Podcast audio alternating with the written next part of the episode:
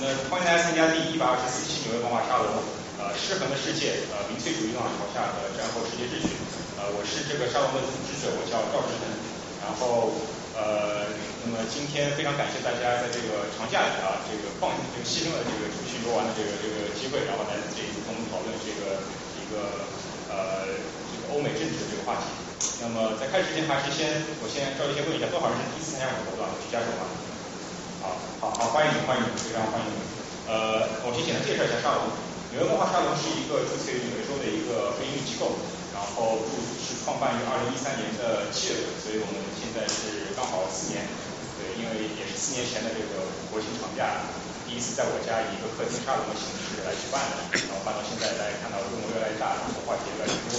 然后讨论话题也是也是非常多样。如果大家感兴趣呢，可以到我们的网站上看我们以往的活动。我们网站是 ny 沙龙 .com，沙龙是拼音，大家可以在这里看到啊，ny 沙龙 .com。我们我们活动的呃每次活动的讲义、录音和录像都刚都会发到网上，大家可以去收听、收看和下载。那么呃如果大家自己感兴趣的话题和有觉得有意思的主讲人，也非常欢迎向我们推荐。我们是这样大家互相推荐一个某种程度上是一种众筹的形式来来来让这个活动办得更加多样、更有趣。对，然后今天是非常有幸邀请到了。这个四位啊，其实四位，大家看，现在只有三位，但还有一个是在神龙见在法国，也在巴黎，他是呃，他是在连线来加入。麦克，你听到我说话吗？哈哈哈哈哈哈！好尴尬。啊，麦克，今天只有三位主讲人。哈哈哈哈哈哈！今天三位主讲人分别是呃，分别是在我最最最左边的尤天龙，尤天龙是我们的老朋友了，呃，去年夏天给我们带来一期关于这个美国保守主义的沙龙，然后孤立天龙啊，孤立孤立主义，孤立不好意思，孤立主义，对对对，然后尤天龙是 ASU 司法，呃，是亚利桑那州立大学司法研究的博士生，然后也是选美播客的联合创办者，然后尤天龙和林瑶，林瑶老师啊，和他的一起写过一本书叫《总统是怎么选出来的》，呃。所以今天其实是主要是全美播客和这个欧罗万象播客两个两个栏目一起合作这样一个形式。那么在中坐在中间这位的是林奥，也是大家非常熟悉沙龙的另一位老朋友，呃，曾经给沙龙主讲过呃关于哲学的一个普及的一个沙龙，和在美国大选去年美国大选初选，去年还是前年？去年去年美国大选初选时我们分析了当时初选的形式。对，然后林瑶是哥伦比亚大学的政治学博士。然后主要一个方向是自由主义政治理论及其应用。然后林瑶的当然个人的经历是非常传奇的，北大生物本科哲学硕士。好，然后我们第三位主讲人王中元老师，王中元老师是从荷兰远道而来。呃，王老师是荷兰莱顿大学的讲师，海牙校区国际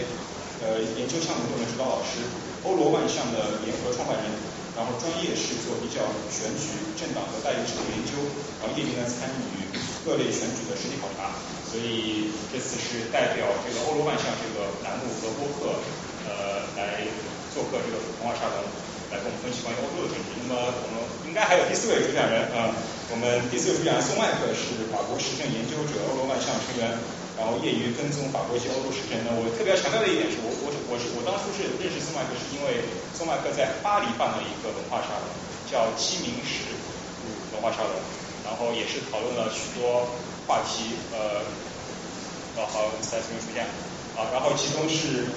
所以如果大家有自己有在欧巴黎的朋友或者呃有机会去巴黎的话，也非常欢迎参加他们的活动。所以作为我们纽约文化沙龙的一个兄弟呃兄弟组织吧，所以是隆重的推荐一下。对，然后呃我我这边就废话不多说了，今天主要是由尤老师来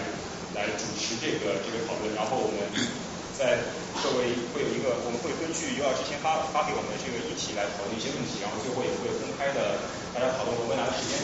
那么大家畅所欲言，我们这是一个沙龙，不是一个严肃讲座，所以大家如果在听的过程中有任何的问题，然后包括在最后如果有问题的话，也非非非常欢迎向我们提出，然后把这个活动做得更加多元、更加有意思一点。好吧，那我们先呃掌声欢迎四位老师啊。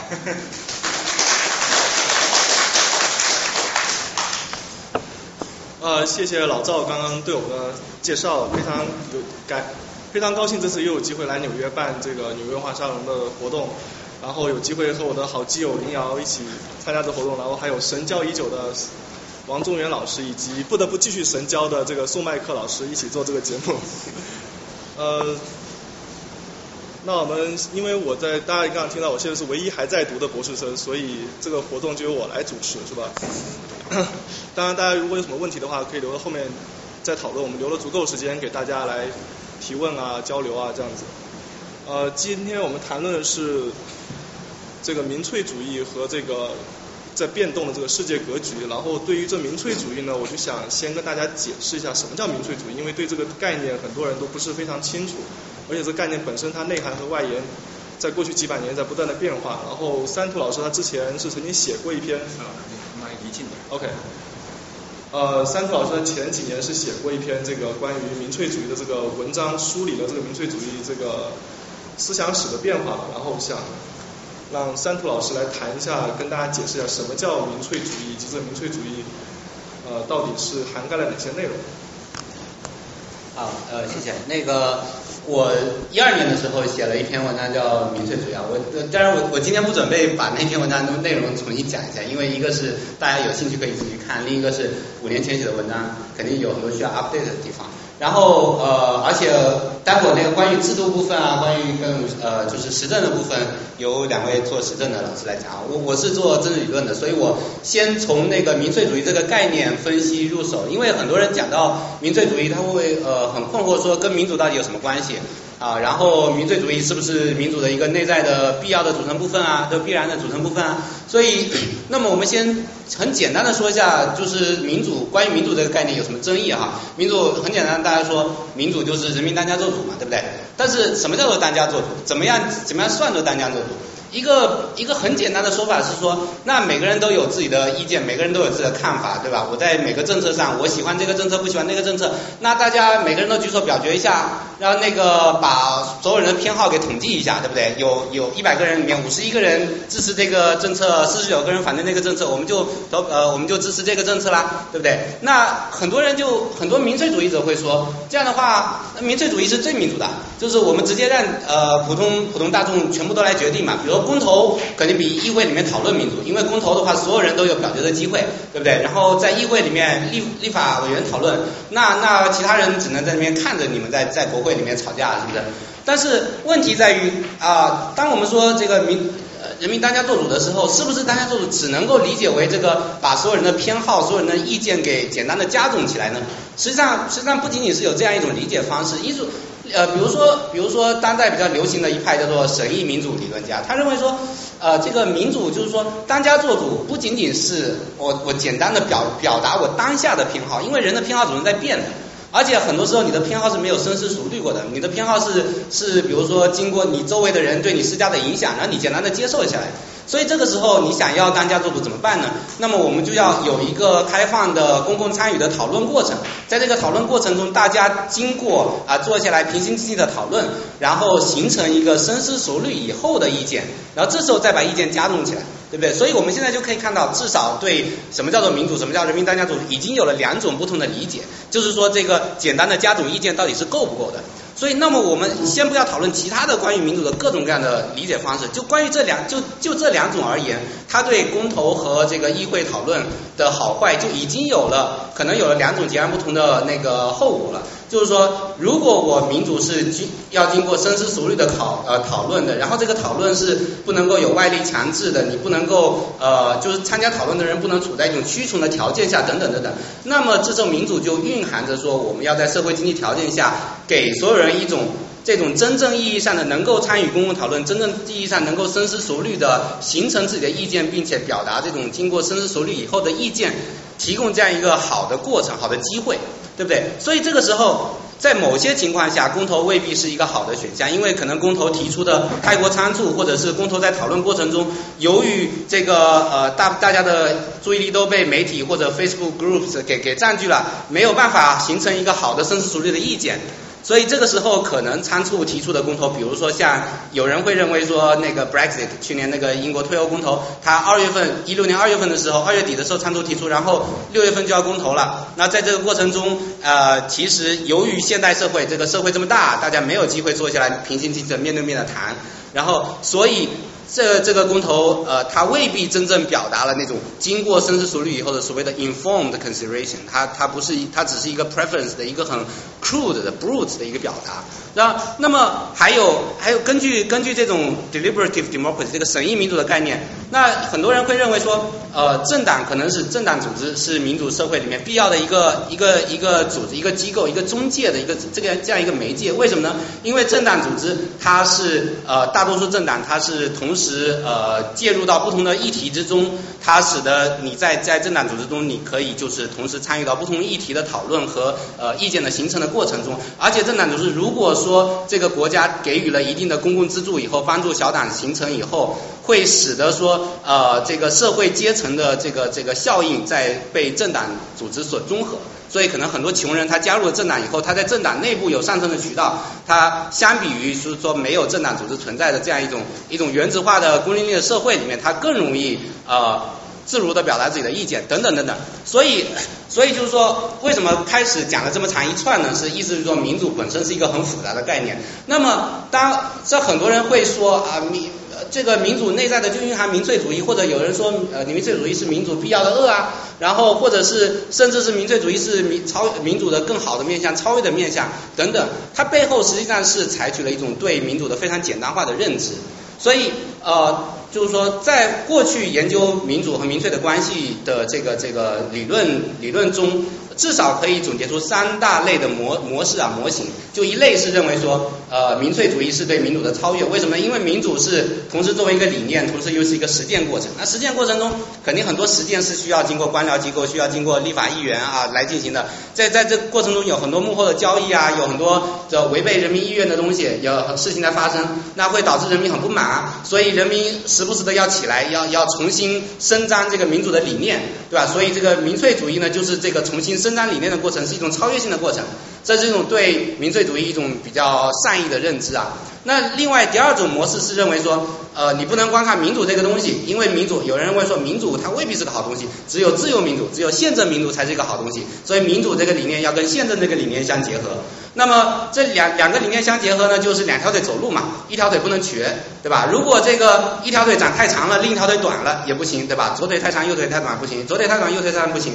所以有的时候呢，如果在这个在这个宪政民主这个制制度里面，这个就是两个两个理念之间有张力，需要平衡。如果不平衡了啊，宪政这个部分太过了，比如说有人认为说美国这个制度底下大法官的权力太大了，那么就不行了，需要民粹主义时不时的来反抗一下。所以他会认为说，呃，就持这种观念的人会认为说，民粹主义走过头了，当然也不好，但是一点民粹主义没有呢，也不好，啊，这个这个比前面一种前面那个超越型的模型，已经对民民粹主义的认知要下降一点点了，不认为它是一个纯粹的好的超越性的东西，而是一个事实的必要的恶，拿来平衡的一个东西。还有第三种看法呢，认为说，呃，这个所谓的所谓的三，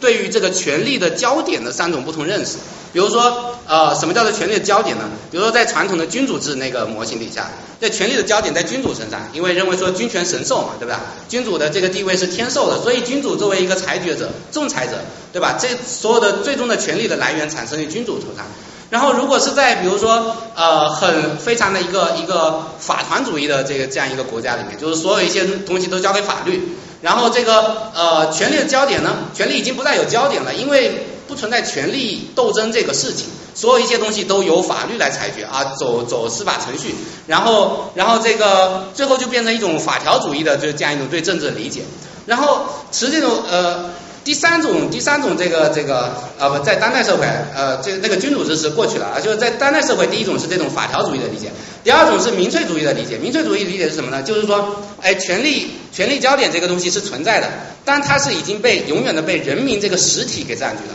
就是说，人民作为一个集体，它永远是这个权力的最终来源，而且对人民这个实体的认识呢，是非常的具体的，非常 concrete。就是说，呃，你必须。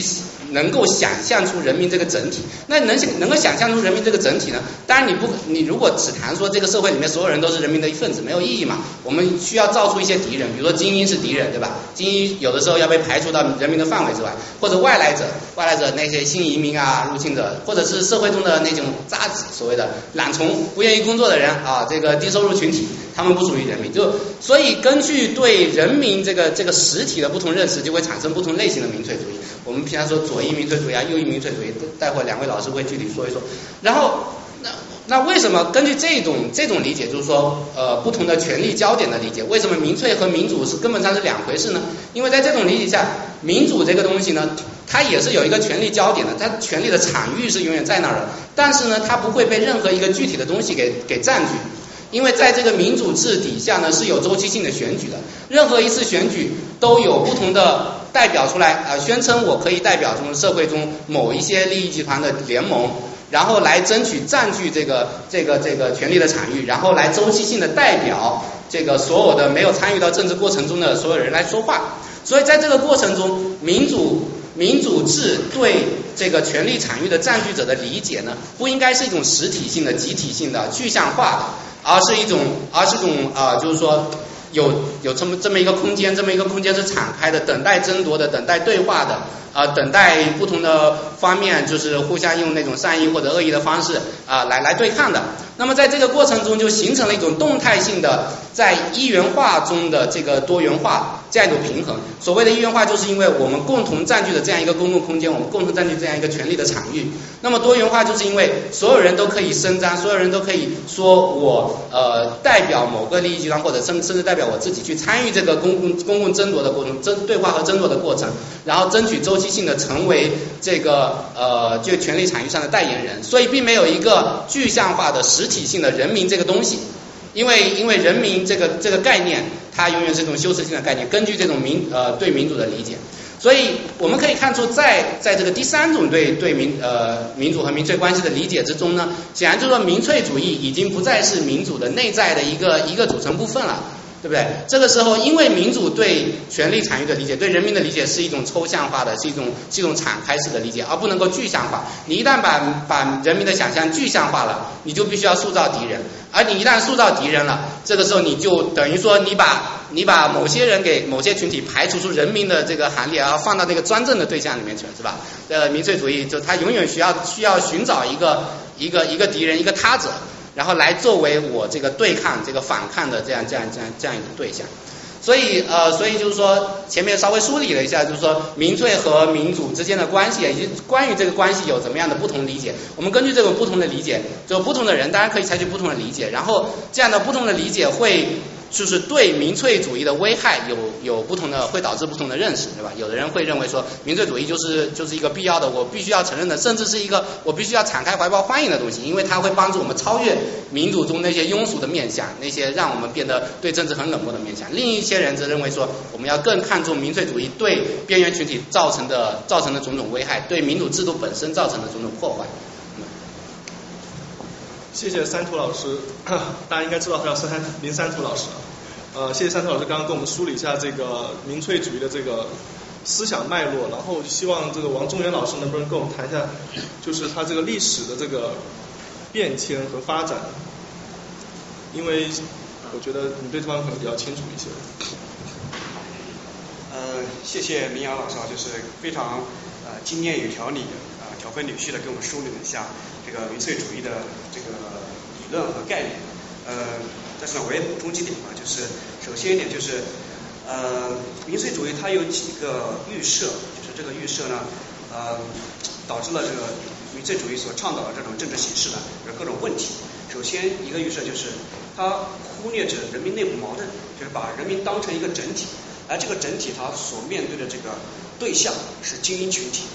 呃，所以是 pure people。对这个 corrupt elites，就是这些精英都是腐败的，然后人民要团结起来成为一个整体，然后这个人民要通过动员的方式，通过这个参与的方式，啊，通过选举的方式，啊，去推翻这个呃精英的寡头的统治。嗯，但是呢，就是说这是一个相对来说也是比较狭隘的一个二元对立的理解。其实这个民粹真正的一个呃破坏的一个对象呢，它 sorry，呃，并不是说呃要去。呃，我们反对这个民粹的一个原因，并不是说要去推崇这个精英统治，呃，因为这个 democracy 和 representation 啊，这两个概念是呃不一样的。我们现在很多都是代议制国家嘛，就代议体制。那这个 representation 或者 representative politics，呃，它其实跟民主呢，在早期是两个不同的概念。就是现在说代议制民主，代议制民主，但是在很早的时候，代议制啊被批评为它不是一种民主形式，而是一种精英控制。嗯，所以嗯，说回来，这个民粹主义它所这个面对的这个对象，是我们反对民粹主义原因，并不是说要去推崇这个精英主义，而是说啊民粹主义它压制了多元主义，就是它以人民的名义去呃 呃就是压制各种公开的讨论，像呃刚才您要提到，就是我们要一个审慎的呃讨论的这个机会、场域、空间和议题啊，所以有些不是说黑非即白的，或者通过公投的方式去投出来的一个结果，而是我们要一个公共讨论的场域去辨析、去博弈啊、去讨价还价、去妥协，然后。呃，人民内部是有各种矛盾的，所以通过这种呃比较公开的多元的这种讨论，然后达成的一个呃公共政策也好，还是社会对某个议题的一个决议也好，所以呃民粹主义它这个声浪崛起之后，它最破坏性的一个东西就是它打破了这种多元主义的这个一个空间，所以可能说刚才李阳说它可能有它好的一面，就是说它对这个政治参与的冷漠啊是一个调试。同时呢，它也对这个精英群体的这个对权力和对呃国家呃的一个垄断性掌控呃产生一些冲击，所以这也是有些人说我们要一定的民粹主义成分的一些原因。但是说呃过度的这个民粹主义，它打破了就是刚才我们说的这种多元的这个声音和多元表达的这个机会，以及呃少数人的权利。嗯，再一个就是还有另外一个假设就是嗯。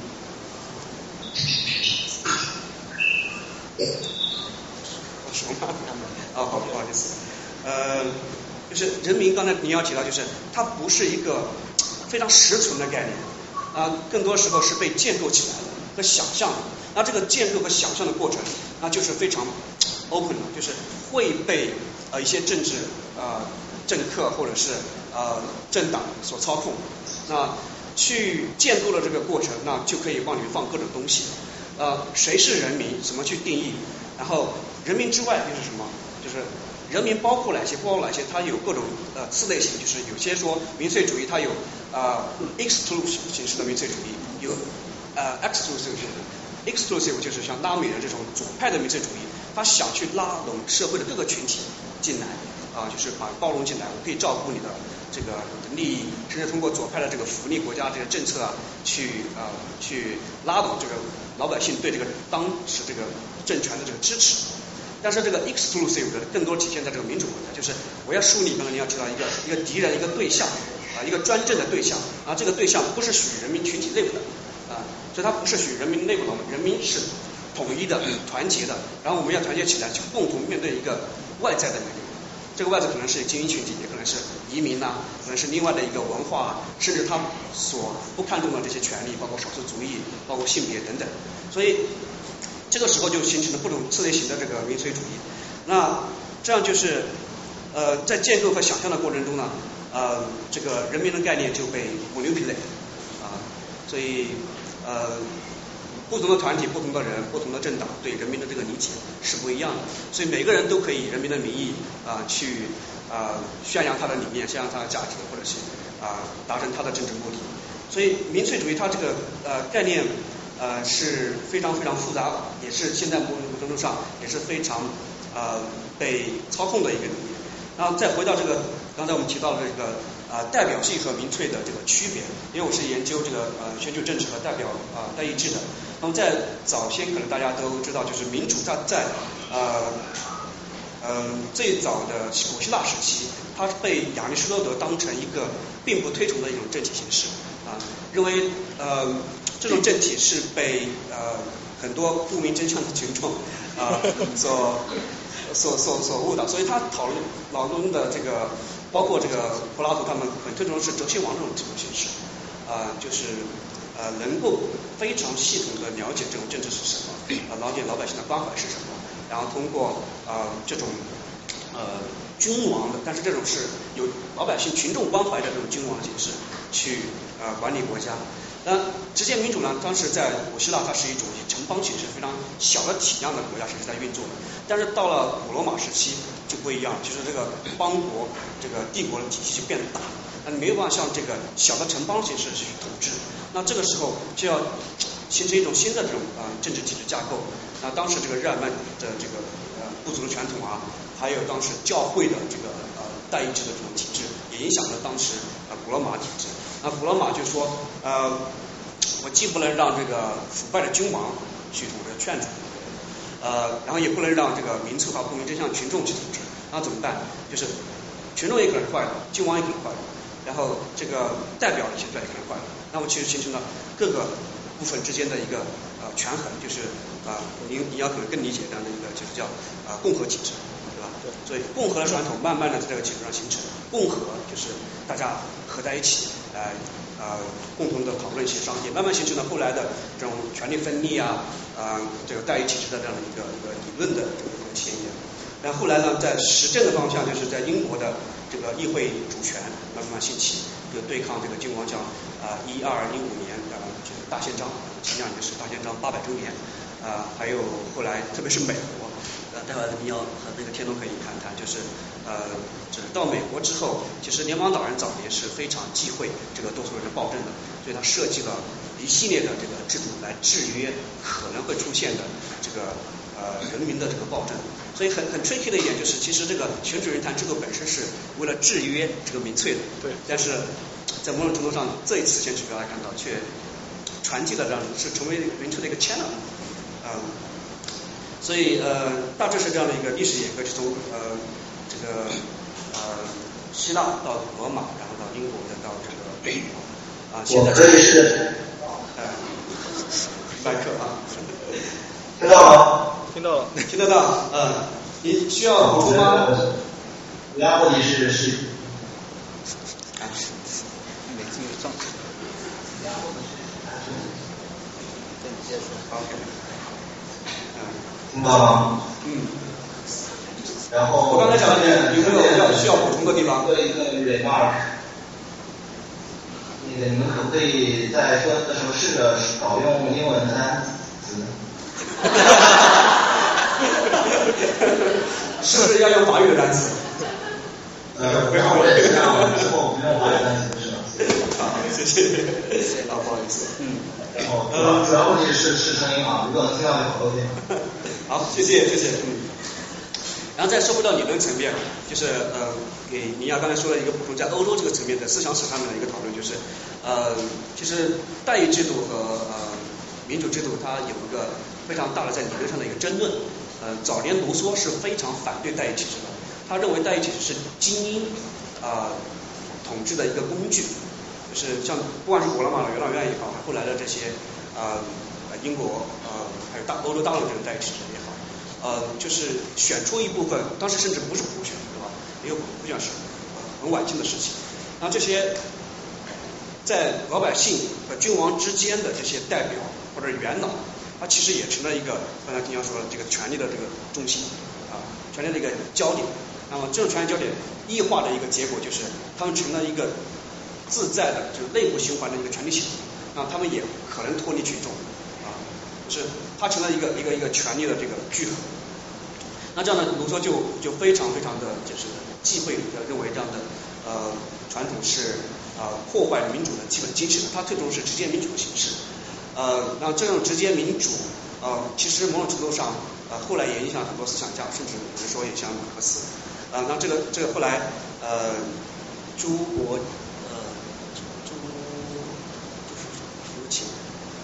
那朱学勤老师有有一本书叫那个《道德理想国的覆灭》，对不对？所以这个说这个思想传统也慢慢的呃一步步的展开，影响到这个呃苏联啊，甚至影响到中国啊，后来呢就是以直接民主、直接参与啊这种大民主的形式，我用这个大民主、大参与的形式啊灵魂啊深处告革命的形式，去推动了这种老百姓群众运动、群众参与的大民主。啊，这种大民主是直接冲击官僚体系，直接冲击代议体系啊，他们所操控或者控制活动啊，权力体系。虽然不是君王，君王已被推翻了，但是新产生的这种代议制度，它也可能成为一个控制政治体系的一个一个结构。所以需要老百姓重新起来，重新参与，重新当家做主！不需要啊，需要我们委托一部分权利去啊，选出一部分人来替我们做主啊。所以这是一个一个一个脉络，所以是嗯，也产生了很多当代的影响，就代议制度，就让人去代表啊。还有就是多大程度上这些人可以代表我们，同时也有一个理论就是啊，principle agents，我一说英文，呃呃这样这样的一个关系就是我把权力委托出去，那我是不是还可以去呃监督我选出来这个代表能够实现啊我想要他替我传达声音啊能够啊保护我的利益，所以现在就是说呃在美国也好，在欧洲也一样，就是说一个很大的问题就是。这个代议机关这些议员呃本身呃很严重的脱离群众啊，所以他们没有办法或者是呃老百姓觉得啊去被被代表，或者选出了之后我只能周期性的去惩罚你，而不是说我选了之后在下一次选举这个之间三年五年呃我是不是有呃更多的去呃影响你决策啊去让你对我更多的服务这样的一个机会和权利。啊，是很受到限制的，所以后来民主理论又推出了这个参与式民主的一个说法，说审慎民主还是参与式民主，就除了我投票之外，呃，我日常生活中也需要参与，所以现在的公民社会啊，呃，法团组织啊，这个 NGO 组织啊，就是发挥这样的功能，就是我除了一次性的投票之外，我在平常的这个公共议题中啊，也要去参与，所以也需要这个，现在不是有美国有很多汤号嘛，就是需要这个呃政客回到他所在选区，不断的回应民意啊。同时，老百姓也有这个日常的渠道，把自己的声音、把自己的诉求传递出去。但依然存在就是这个代表和这个选民之间的这个一个隔阂和问题。就这是一个政治上的一个根本性的，就是怎么去呃架构和运作这个政治体系啊，是群众所有人都来参与。但是在现代当代政治中，这么大体量的国家啊呃，是不是像美国、中国这样的，是是几乎是不可能。啊，但是说我把委托出去之后，我怎么去监督他？嗯，能够能够让他持续的为我的利益服务，这又是一个啊制度的问题，这个过程的问题。所以这里面就牵涉到这个当代政治的各种复杂的面向，所以我就分享到啊这里，可能有点那个啊。好，请您两个问题。嗯。那个就是第一，关于呃，你刚才说一种民粹主义是比如说下底下的人第一段人。下的人，然后来推翻，比如说精英，然后这个推翻的手段说嘛，如果没有的话，就毛泽东打，说打土豪分田地，这个算一种民粹。我觉得这个怎么说？就像刚刚两位老师说的，民粹主义它对这个唤醒民众参与政治是有很大帮助的。历史上的不管是美国革命、苏联革、俄俄国革命还是法国革命，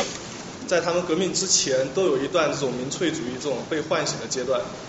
像美国在革命战争之前，他们有这个所谓的这个宗教上的 Great Awakening 这种大觉醒，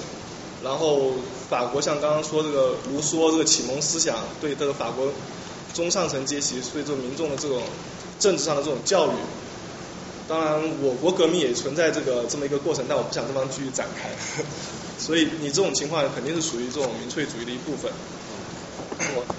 就是呃民粹主义，它作为一个意识形态，或者它作为一种政治心理学，我们可以这样说啊，就是说它不一定蕴含着说某一种特定的组织形式，或者说某一种运呃制度设计等等，因为因为它是一种，实际上民粹主义我们可以把它理解成一种是一种焦虑啊普通人的这样一种焦虑，然后这样一种焦虑它在政治社会政治过程中爆发出来，然后它采取了某些特定的修辞，这种修辞就是说我是人民的一份子。然后那些谁谁谁，他们不属于人民，他们是人民的对立面，不管是精英也好，呃移民也好，然后这些底层的懒虫也好，或者是官僚也好，他们是呃不属于人民，我们要打倒他们，这是作为一种修辞，然后修辞呢就可以把人民给发动起来，把把把所有有相类似焦虑的人发动起来。但是发动起来以后怎么组织，然后要达成什么样的社会后果，这个是有很多种种不同的可能性的。所以民粹主主义它并不内在的蕴含说我最后一定会怎么组织，然后一定会走向怎么样的社会。但是呢，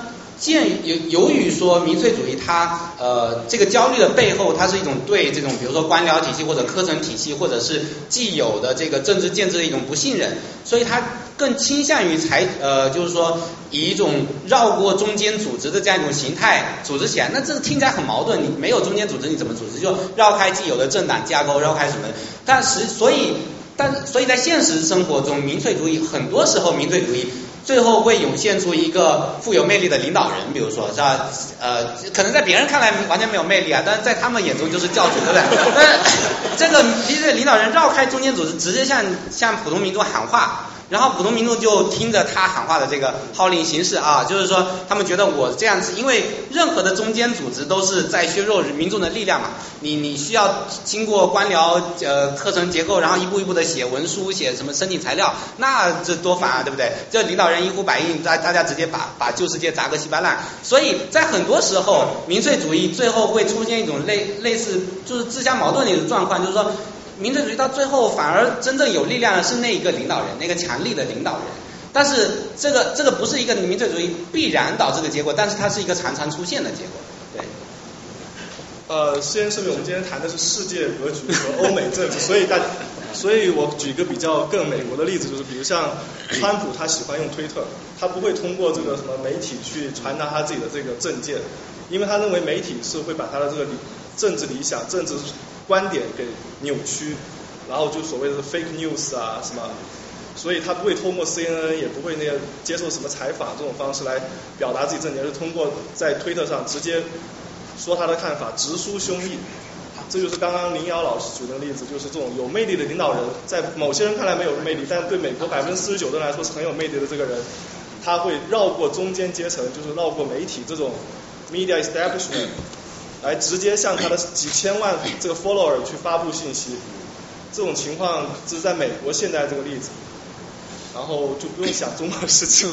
对，我接呃接接着补充啊，就是那个就是刚才说的这个民粹主义，它作为一种焦虑，对不对？但焦焦虑它是有很多种，就是说焦虑的具体内容可能是不一样的。有的时候它是社会焦虑，有的时候经济焦虑、文化焦虑、身份焦虑、政治焦虑等等。那比如说像刚才王老师提到的这个。我们我们可以区分有包容性的民主和排斥性的民主啊，在拉美的是，在拉美很多国家曾经出现了那种啊民民粹对，呃包容性的民粹就是要把社会的广泛的各个底层的各个阶层联合起来，然后共同向那个呃上层的富豪或者是官僚精英开战等等。这个是呃为什么会出现这种状况呢？因为可能在那个社会里面，社会经济型的焦虑占了上风。就是比如说呃几年前华尔街占领华尔街运动的时候，呃喊出的口号是。百分之九十九和百分之一，对不对？因为在他们看来，这个百分之一，他们已经显然不再是人民了，他们是这个占占据了所有的社会、经济、文化资本的这个精英群体。所以，因为他们把好处都占尽了，所以我们底层的，我们剩下百分之九十九都是大家都是一家人嘛，我们都是都是人民，我们应该联合起来，不应该再在我们内部区分彼此了。但是有的时候，在某些社会里面，因为文化的和身份的焦虑占了上风。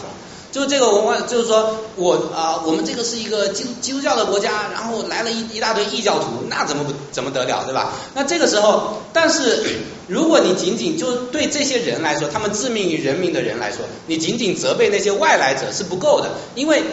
如果没有没有内奸的话，怎么会把那些人放进来的？呗，内奸是谁？那当然是掌握权力的那些文化精英，对不对？他们他们把那些外来人放进来，为什么？因为放进来以后，那些人会感恩这些文化精英啊，所以投票的时候就会投票给他们啊。对不对？所以我们这些这个这个老实耕作的这些这些自耕农们，然后这个呃虔诚的基督徒们，我们我们忽然就一夜之间我们成了少数派，那那是不行的。那我们这个文化就要就要亡了，对不对？所以有的时候这个文化焦虑是一种这种方式体现出来。那这时候这个被排除出人民的，除了那个顶层的精英以外，那精英是其中的一部分，尤其是文化精英、知识分子，那个白左教授们啊，那个大学的白左教授，他们和那个外外来的移民狼狈为奸。呃，这是文化焦虑，对不对？还有有的时候这个焦虑体现为政治焦虑，比如说呃所谓的就是当代讨论比较多的所谓的欧盟的民主赤字啊，这个这因为我们讲欧美嘛，就是非要扯到欧盟，那个 就是就欧盟它的那个欧盟的议会，它是就是很大程度上是一个摆设嘛，因为实际上的立法权很多时候是在各国的议会里头，那欧盟它实际上强大的是它的行政行政分支。和它的这个司法分支，欧盟人权法庭等等，所以，所以这个这个呃，对于普通的就是说各国的这个某些普通人来说，他会觉得欧盟对他来说缺乏代表性，因为我我给欧盟的那议会的成员投票，这个这个票我也知道没有用，因为他们说的话，就欧盟议会反正天天天天这边打嘴炮嘛，这真正有用的是我各国的议会。那既然有用的是各国议会，那我为什么各国要把政治权利主权让渡出去给欧盟呢？这个是不应该的。欧盟一个没有代表性的一个机构来替我做决定。所以这时候他就有一种一种政治焦虑，但这个政治焦虑，他很多时候不能不是会独自存在的，就是说你反感官僚也好，反感这些缺乏民主代表性的这个上层的行政机构也好，是因为。在你的生活中，你感觉我我的这个社会经济地位下降了，或者我的文化身份遭到冲击了，那么这个这时候这个政治焦虑的这个对象，这个官僚集团等等等等，他们肯定是内奸，对不对？他们促进了这些这些事情的发生，所以政治焦虑和文化焦虑和社会焦虑、经济焦虑就结合到一起去了。所以我民粹主义会出现多重的面向，它有的时候想要联合不同的底层，有的时候又试图把某些底层作为替罪羊排斥出去，是因为它的。各各种不同的焦虑在不同社会中，可能有的时候居于主要地位，有的时候居于次要地位。啊，我也稍微补充一点，就是可能麦克待会可以说一下，就是呃，刚才问到就是共产系统的这个或者是中国这个的一些情况，是不是民粹主义的表现？其实我们可以拉回到更久远的，就是说在法国大革命过程中，这个雅各宾派的这一套的理论论述啊，以及他所发动的社会动荡。啊，可能麦克你现在听得到吗？不要离开。如果是进火主播，我基本上都不记得这些讲的什么。对对对。然后那个。嗯嗯。对，就是可以可以看到。知道啊。啊。哈哈哈这个信息传到这个大西洋对岸需要一定时间。所以你可以跟我分享一下那个对民粹主义和法国大革命的一些关系吗？我我我先那个刚才听到的东西，我先几个几个我想补充或者提出一点意义的东西。呃，中原，你刚才说到关于这个呃那种搞大民主、群众直接搞革命的这样的东西，后来影响到了苏联，乃至影响到了中国。然后比如说这个，我如果没听错的话，你提到了《道德理想国的覆灭》这样的一本书，呃，然后，然后，然后我是觉得，呃，把这个这个，呃，尤其是中国发生的事情，把它怪到怪到怪到这个，一些像吴哥这样的人头上，我觉得是有问题的，这个是非常。看不太不太不太不太认同数学题这一套的，但是呃这个这个就是我觉得有一个英美的传统，有一个欧陆的传统，然后在中国被强调的过多的是英美的传统，我觉得这个非常糟糕。然后可以当然这个这个是这个是我们可以再再慢慢说。呃，然后刚才另外一点是嗯那个林老师提到欧盟议会。呃，说欧盟议会可能会看上比较花瓶，然后，呃，这这是没错了，对，然后，呃，但是呃，并不是说欧盟整个都比较花瓶，欧盟层面，对，你刚才说到可能立法还是在各国议会，呃，当然各国议会很重要，但是欧盟层面的立法权确实不在欧，呃呃委员会。呃，所以所以确实确实，欧盟议会听上去是比较花瓶，大家也对欧盟欧洲议会选举，就是选欧盟议会议员的这个选举，呃，热情是很高的，在法国它的投票率非常低，相比于呃总统选举当选率的，呃，但是呃，并不是说呃只有各国议会才有实际立法权，而是呃欧盟层面的立法权也很重要，呃，但是它主要呃立法的那个叫呃放置权立法也是来自于。欧盟委员会，这个，然后这个问题呃也很复杂，因为它涉及到在一个多层次的这个政治体系到底怎么搞清楚，呃，所以所以呃这这也是另外一个问题啊，就是就不展开了。然后这是我对刚才那个听了大家话小的一点一点想法。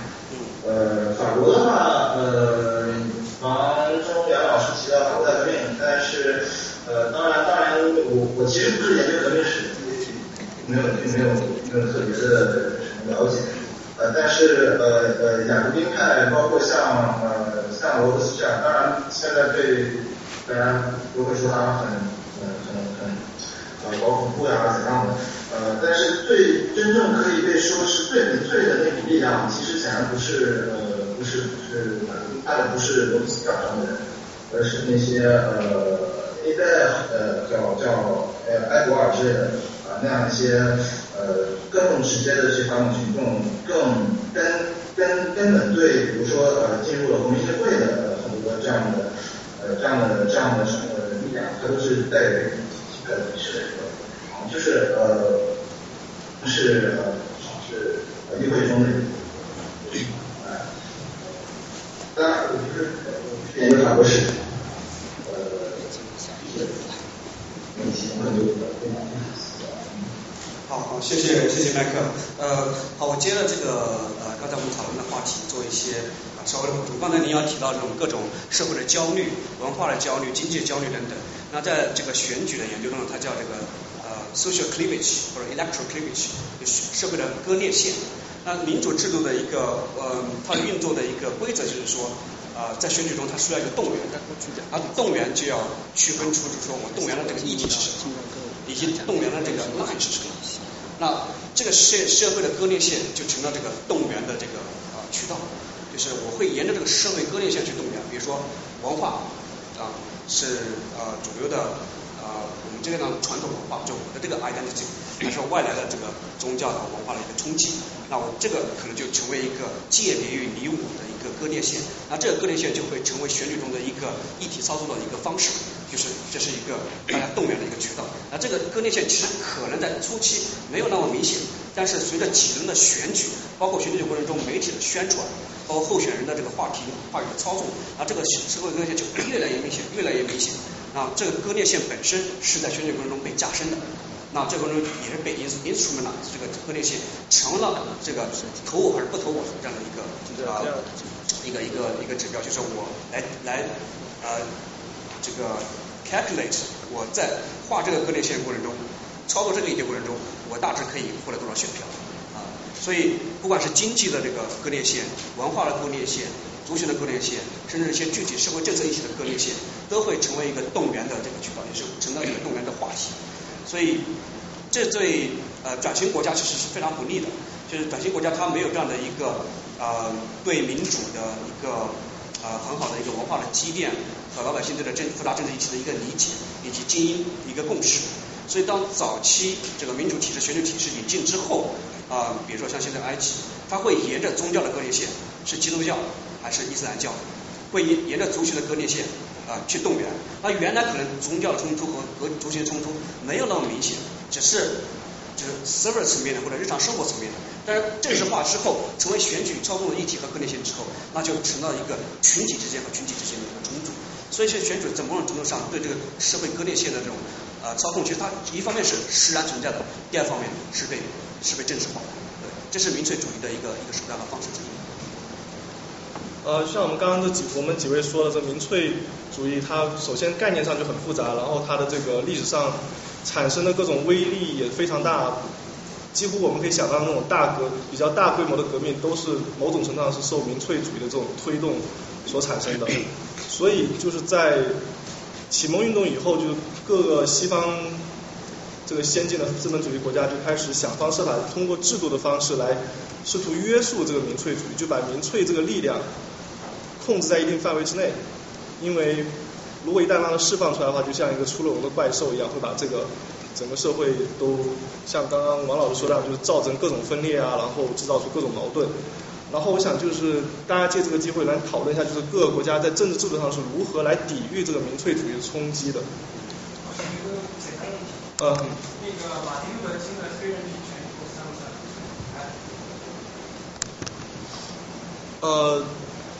马丁路德金的很。我我觉得应该不算。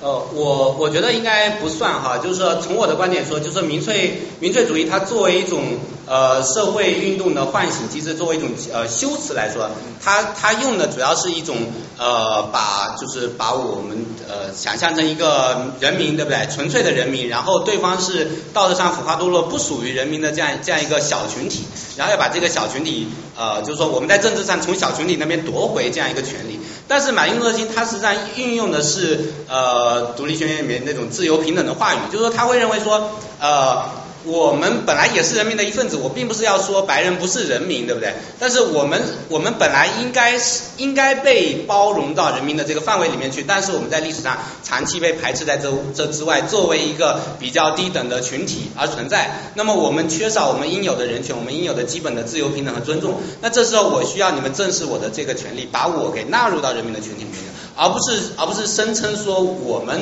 呃这些少数族裔是才是人民，你们你们已经腐化堕落，你们不再是人民了，你们白人不再是人民了。对，就是说他用的这个修辞术，就是你你依赖这个这个背后的修辞和意识形态和这个这个政治动员的政治动员的话语是不一样的。或者是呃回到一开始我刚才提到一个概念，就是民粹主义它的对象啊除了精英主义之外，还有多元主义。其实马克思已经更嗯，他倡导了这个民权运动，包括后来的各种社会运动本身，它也是有一个动员的过程，有动员老百姓一部分这个族群或者是人民也好，啊，在动员过程中，他想达成的这个，并不是说消灭对方，而是说达成一个呃多元共存的一个格局，就说我的权利应该得到平等的一个尊重。那么在这样就是说，大家是构成一个多元主义的一个社会，所以这个民粹主义或者是多元主义社会运动，它可能会。在机制上有一点类似的地方，比如社会动员，对吧？但是呢，它所达至的那个目标是有很大区别。所以刚才说的这个民粹主义，它其实跟多元主义是非常非常有差别的。正是因为有这样的各种民权运动、社会运动、性别运动，来达成了这样的一个多元共享、共治、和谐的一个社会。嗯，还有就是我想呃再补充一点，就是说嗯，现在讨论比较多的是这个极右嘛，对吧？所以关于极右本身。嗯，其实定义也很复杂。它除了这个民粹主义之外，还有这个民族主义啊。那这个民粹主义民族主义和民粹主义现在是这个一个硬币的这个两面。所以一般的极右他都会沿着这个民粹主义和民族主义的路线去啊操控他们这个选举议题啊。那在这个基础上也要进一步区分，就是说呃，其实极端右翼我一直认为极端右翼这个词翻译成中文是。正确，呃，因为 far right 或者 radical right，它其实正式的翻译应该是说呃激进右翼，因为激进和极端是有很大区别的。比如说在德国这个二战之后的宪法里面，是一九一九七三年的德国宪法里面，其实有过这样的一个比较明确的规定，就是说呃是带有一定的对宪法体制的某一个方面啊呃有一些冲击怀疑。呃，想去改变，甚至要把某些价个别价值要过度推崇，那这种属于 radical，那么就是说和 far right，就是指激进右翼。但如果你是要颠覆整个民主体制啊，颠覆这个宪法宪政的精神，那你就走出了这个宪法这个圆桌的这个范围之内，你就要超出去这样的一个，那你就是反民主、反啊宪政的，那这样你你就是 extreme。所以 extremism 和这个 radicalism 在政治理论上是有很大区别的。所以这我们这样来看，就是说，如果这是民主主义，呃，如果我们画一个圆的话，然后再画一个圈儿，这是啊呃呃呃民民粹主义，我们今天讲的，然后再画一个圈儿，啊叫啊就 radicalism 就极端呃这个激进主义，这三个圈的共享的层面啊，就是现在我们讲的欧洲或者美国也存在，特别是欧洲现在的那个民粹运动。但是如果民粹主义加啊民族主义，再加上是是一个呃极端主义 extremism，那这就是通常被认为的法西斯。所以在德国宪法里面，呃这个 far right 是这个政党是允许的，像现在的这个 AFD 这 alternative 啊 for 啊 d u t c h 呃它是能够参与到这个政治中，能够参与选举的。但是如果你是一个新纳粹政党，那你就属于纳粹，但你就属于。跳脱到这个宪政体制之外，那你就是一个 extremism 啊，这就是法西斯。所以在民粹和不同的这个其他的这个呃社会呃心理状态啊，还有这个社会的这种啊动员机制结合的过程中，就会形成不同类别的这个次类型化。那这种次类型，目前来说比较呃在理论层面也好，在是国家这个实践层面来也好，就是呃 far right 其实被当成一种，目前来说是需要 tolerant，需要他来参与，也承认他的一个基本权利，承认他是多元社会的一部分啊这样的一个共识。但如果你是法西斯主义，特别是在欧洲这样深搜法西斯主义戕害的这样的一个一个国家，然后你有明显的法西斯主义的这样的标识啊，或者是你的这个呃那个话语啊，那是被严令禁止的，所以你是不能成立政党啊，或者是不能参与这个选举过程。呃，谢谢王老师刚刚那个解释。呃，他刚刚其实那个其实也是一个制度设计，就是在宪法上规定了哪些政党是可以参加这个政治议题，哪些政党是不可以。然后这就涉及到就是我刚刚回答那个问题，就是各个国家如何通过制度设计来反民粹主义或者防范民粹主义失控的这么一个问题。而美国在这方面算是做的比较最早的努力，因为就是美国在大革命之前也是像现在英国脱离欧洲一样，他也想脱离英国，他也是通过各种这种话语体系说啊。我们美国不能听一个小岛上的人去管我们这边的事情，是吧？为什么我们这边的经济事务要受我们这边要从中国运一些茶叶过来，为什么要要听英国给我们定这个价钱？或者是我们探索其他地方航路，为什么要他们来规定我们可以去哪里，可以不去哪里？然后这就是所谓一个这个政治上的这个焦虑，然后导致经济上的焦虑。经常他们觉得啊，我们这个经济活动不受我们自己控制。然后美国他们当时跟英国，毕竟隔了大西洋这么久，那时候没有微信，没有什么 Twitter 什么这些，所以大家会觉得，在这个民族性上跟英国人也产生了很大的差异。然后又有这宗教上的焦虑，因为美国人就是比较新教徒，还有新教徒里面还比较激进的那一部分，就清教徒啊，然后长老会啊，福音派啊，然后什么贵格派，然后英国的这个圣公会在所有的新教里面算是比较。保守的，他除了承认英国国王是教会的首领以外，本质上跟天主教差异不是特别大。所以就是经过了这么几百年后，到了十八世纪末的时候，美国就觉得他跟英国玩不到一块去了，所以就存在这个刚刚这个民粹主义这个各种焦虑就出现了，然后大家就觉得这个时候开始要闹革命了，他们也开始在国内找这个所谓的这个，刚刚三兔老师说这种内内内奸，就是所谓的这个叫啥？保皇党人，像当时这个哥大的这个国王学院就是保皇党人大本营，对吧？但是革命的时候需要这当民众的这种唤醒，因为需要大家来参与，来推翻英国的殖民统治。但革命之后，如何把这个革命的情绪降温，让这个革命成为一个从革命政府变成一个执政能够正常执政的普通的民主政府？就成了当时摆在美国国父面前的一个很大的问题，因为当时民众就是在一八七三年英美签订合约到一八七六年重新制定宪法这几年，就是处于各州处于一种失控的状态。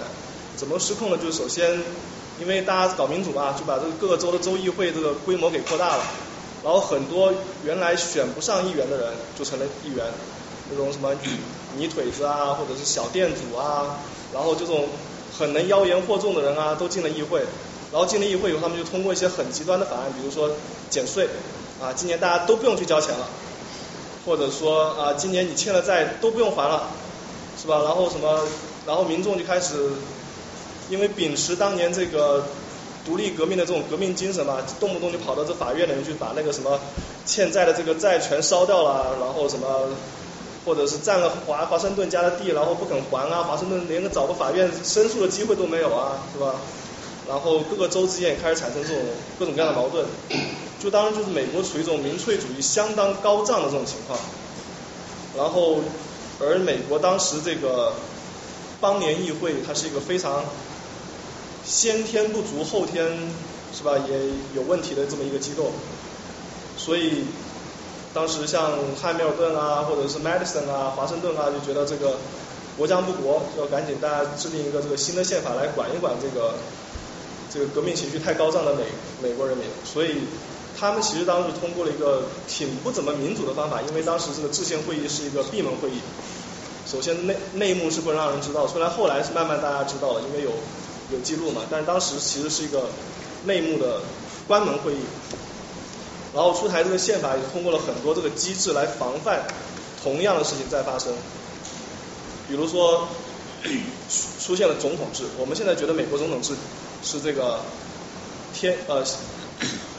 本来就应该有的东西，但其实在当时是一个非常很有创新性的一个制度设计。因为当时各个州虽然有州长，各个州的州长任期只有一年，而且任期它是由它这个州长的任命是由议会来控制，等于就是说谁控制了议会，谁就控制了行行行政权。然后当时也没有这个独立的这个司法机构，没有什么最高法院啊。当时联邦只有，应该说当时邦联只有一个管海海事的，就管海上这个冲突啊，或者沉船啊，或者这这种 jurisdiction 这种司法管辖权非常小的一个联邦法院。所以有了总统以后，总统就成了这个总统制就成了这个当时国会的这个重要的一个 check and balance，因为它可以否决这个立法。他可以，而且总统他是由全国人民选出来的，他不像这个议员是由某一个地区、某一个州的一小部分人选出来的，所以他有更大的这种 mandate，他可以宣称自己代表人民，而每个议员只能宣称代表每个地区的这个人。而且当时就是还有其他就是比如说这个直选的这个众议院是只有两年任期，等于就是说你越跟人民亲近的岗位。任期就越短，越跟人民离得远的岗位，比如像参议员，当然参议员不是直选，是由州议会或者州长去任命的。越跟人民离得远的岗位，他反而任期时间就越久，就希望让这些参议员他们在这个岗位上培养更多这个专业素养，然后更多的离人民远一点，不受人民的这个意见的干扰，然后让上下两院形成这种制衡。避免就是某一个院，特别是下下议院控制了这个整个政治议题的设置，而当时在美国很多州是只有一院制的，两院制是当时联邦从马里兰那边学来的这个先进的经验，然后总统制是当时联邦从纽约州学来的先进经验，因为当时纽约州的州长任期是七年，其他州都是只有一年，然后大家觉得纽约州治理的挺好的呀，是吧？国泰呃。州泰民安啊，什么之类的，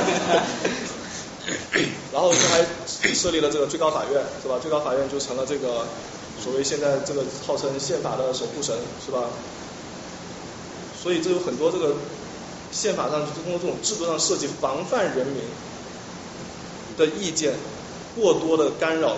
就是过多的这个渗透到这个联邦层面的这个政治议程中。然后像因为这个，比如像众议院它那个。两年任期嘛，他们经常就要回本地去跟选民去 hang out 啊什么之类的。但是像参议院就不需要经常回去，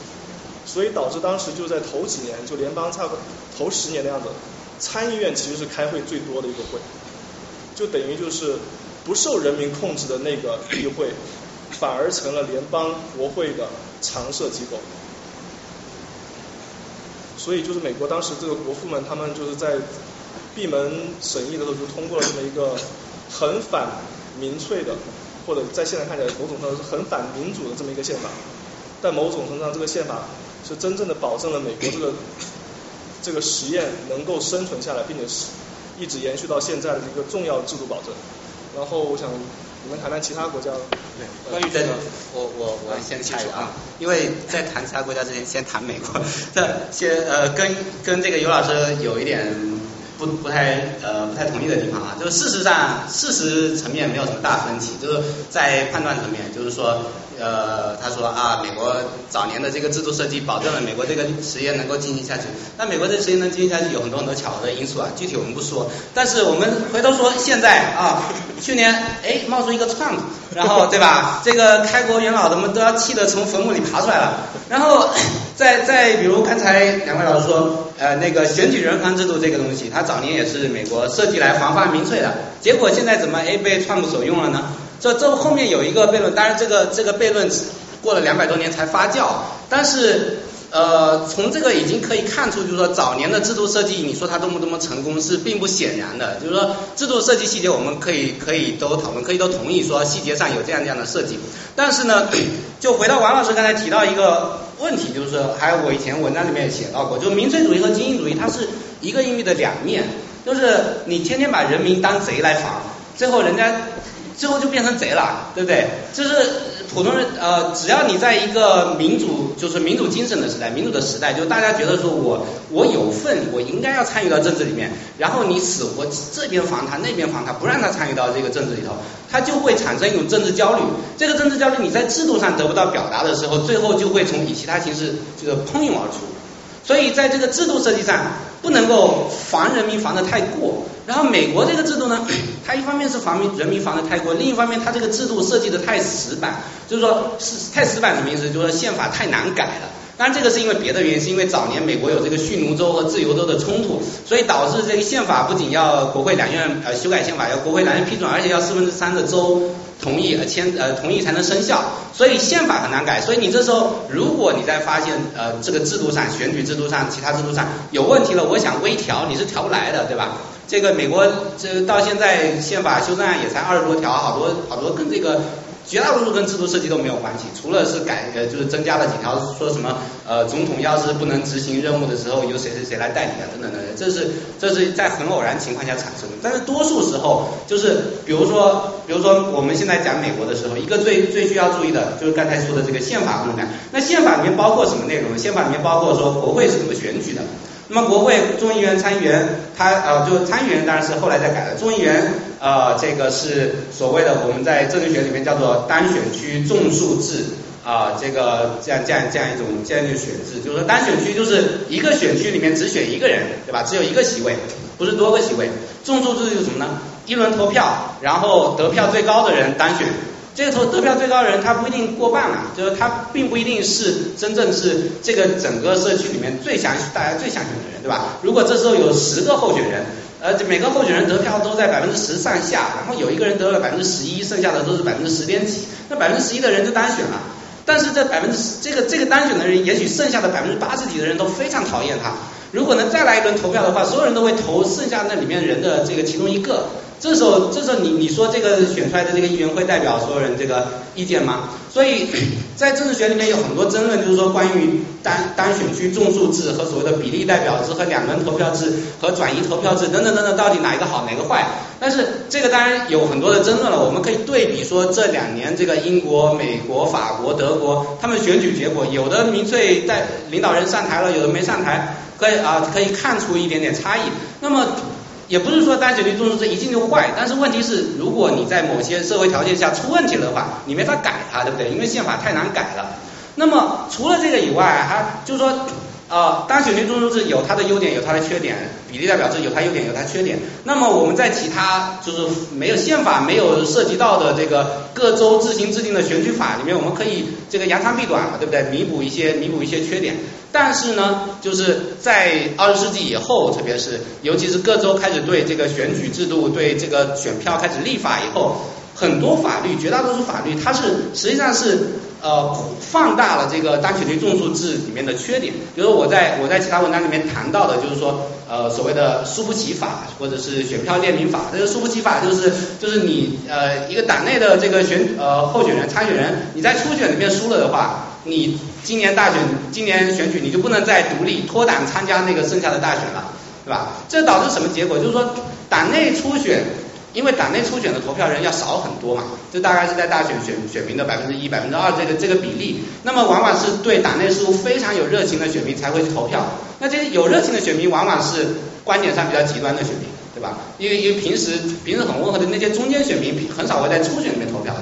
所以。在如果说一个候选人你在初选的时候输了的话，你还可以在大选去参选独立参选的话，那么这个时候就会对党内的极端派构成一个制约，说我我这我下一轮还是要参选的，我是可以拉到中间选民的票的，你们要不要扶我上上马，对不对？扶我走一程。如果没有这个这个心理约束，没有这个心理制衡的话，那么极端派的这个候选人在党内初选的时候就嘚瑟了。对，所以我们就可以看到，就是美国这个输不起法兴起，输不起法大规模制定是七十年代以后的事情，二十世纪七十年代以后事情。到九十年代的时候，美国的这个党两党的极端化就非常的明显了。当然，这个中间的这个因果关系就有很很复杂的其他因素一起的。我不是说出输不起法一这个东西本身就完全制造了这个极化啊，但是但是呃，实际上就是说，二零一零年查党的上台，查党那些很多众议员参议员，他是靠着输不起法。在初选中击败了自己这个党内的那些温和派的老老头子们，然后在大选中，哎，就就就就就当选了，对吧？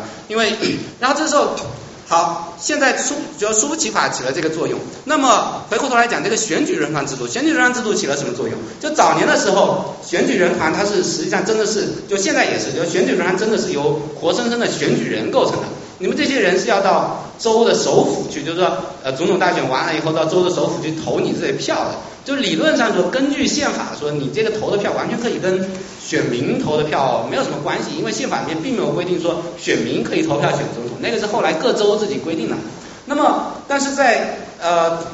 在这个各州开始规定以后，就是十十九世纪二三十年代，这个所谓的这个美国的第一次民主化浪潮，这个结构性民主时代，呃，各州开始普遍的推行说普选投票选总统以后，这个选举人他是要受到很大的压力的。就是说我投票，呃，就我我们这个州的选民百百分之百分之七十都投票选了这个民主党的人，那么我去我跑到那个那个州府去，我投票我选共和党那个人，回来还不被人千刀万剐了，对吧？我肯定不敢这么做啊，对不对？所以所以而且而且在在这个政党制度兴起以后，就是说美国立立宪的时候是没有不存在政党这个东西，或者是可能隐隐约约有党派纷争，但是这这华盛顿啊那些人他们都不承认说存在这个东西。因为他不想，因为他认为党政党就是这个小圈子拉帮结派嘛，对吧？就肯定是坏的。但是他没有想到说，一个民主社会它发展下去以后，尤其是一个像美国这么地域广大的一个国家，你需要有中间组织，需要有政党这样的组织来来就是进行普呃宣传动员，来进行这个拉票等等的这一系列的日常的这个政治活动。所以政党出现是必然的。那么政党出现以后。就算这个选举人没有受到普通选民的压力，他也会受到州议会里面不同党派的压力啊，对不对？这个州议会如果是州议会投票说我们今年派出谁谁谁啊当当我们州的选举人去投票，那么难道我我我现在这个州议会我这个这个是民主党占多数啊，辉格党占少数？那么民主党选出的人肯定都是民主党的，就是倾向于民主党的人啊，我投票不可能投那个辉格党的总统候选人，对不对？所以这个选举人团他很快就说，所谓的制约民粹这个这个这个可能性就根本就不存在的，他是但是只要你这个现代到进入了真正的现代民主社会以后，选举人这个制度就就成为一纸空文了。但是它又恰恰又不是一纸空文，为什么？因为在美国选举人是按照各州来组织的。而且各州就是各州怎么分配这个选举人团的名额是有讲究的，对吧？就是说你各州的这个众议员的数量，然后加上参议员的数量，再再加二，对不对？所以这个加二就就呃成问题了。在因为众议员的数量是按这个人口比例划分的，参呃呃是不需要加啊不需要加，这参议员就已经加了，是不是？那参议员就是每每周两个嘛，就是说众议员的数量加上参议员的数量，参议员的数量就是每周固定两个。那么每周固定两个，这样的话人口少的州就很占便宜了。比如说怀俄明，他这个呃至少有三三个三个名额吧，因为他众议员是一个嘛，参议员肯定有两个，所以他这个这个选选选举人他至少有三个。那加州的选举人他一共只有只有只有六十五个，比如说，那那就我们如果把这两个扣掉的话，加州和这个怀俄明的这个人数比例本来应该是六十三比一，那么现在一下变成六十五比三了。这个这个这个马上这个这个差异就显出来了，对不对？而且这个选举人团制度它带来这个所谓的这个摇摆州的这个这个现象。这个摇摆州就是说，因为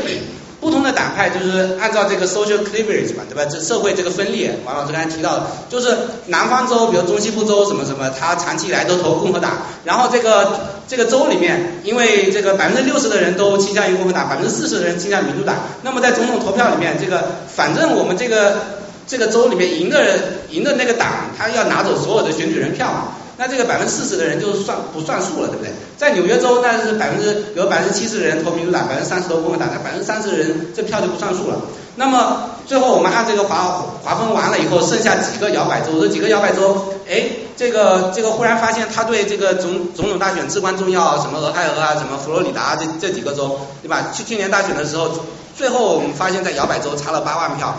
这个这个最后实际上，也就是说，在这个社会中，绝大多数人由于这个单选区众数制，由于选举人团等等这个呃这个制度设计的因素，给了他们一样的呃这样一种政治动机，使得他们按党派站队。就是说我平时投共和党，那这时候不管共和党推出了什么人，推出推出川普也好，最好也好，推出那个呃布什也好，我反正都投投票给共和党。那么另外一拨人，另外大部分人永远投票给民主党，那剩下一小撮人在摇摆州里面，哎，他们的情绪，他们的这个意见就起了最关键的作用。他们摆到左边，左边人就当选；摆到右边，右边人就当选。所以使得这个社会抗风险的能力，就政治制度抗风险的能力一下子减小了很多，对不对？因为这时候本来你这个呃，你一个民粹主义者，你需要动员这个全美假假设说全美普选的话。然后去掉废除选举人了，你需要动员全美一半的人嘛，对不对？这时候你只要动员摇摆州一半的人，哎，你就当选了，所以，所以这个社会抗风险的能力一下下降很多，就可以看出说选举制度的设计、政治制度的设计，为什么会造成说在不同国家这个民粹主义者。这个呃当选或者是呃就是占据社呃政治显著地位的这个这个概率会不一样。就美国虽然现在现在才出现川普，但是美国历史上这个民粹主义是二三二三十年来一轮的，对吧？实际上这个早年的这个所谓的反共济会党，在一十九世纪三十年代是美国历史上第一个全国性的第三党。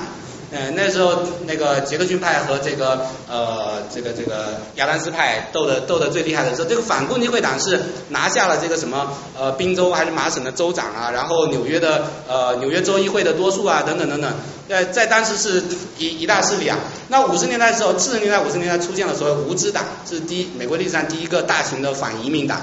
然后再到这个十九世纪下半期，又又所谓的平民党运动啊，然后在二十世纪上半期又就是到到呃后来什么什么什么道德多数啊，八十年代道德多数啊，然后到二零零零年叫茶党啊，所以所以像这样的美国这个这个这个民粹运动，它虽然不一定会造成说这一次这么强烈的冲击，但它在历史上一直是不断的反复出现的，这跟美国的这个。制度设计中过分的限制这个人普通人民的这个政治表表达，普普通人民政治参与，而且呃过分的难于改变这种这种这种制度设计、制度制度约束是有很大的关系的。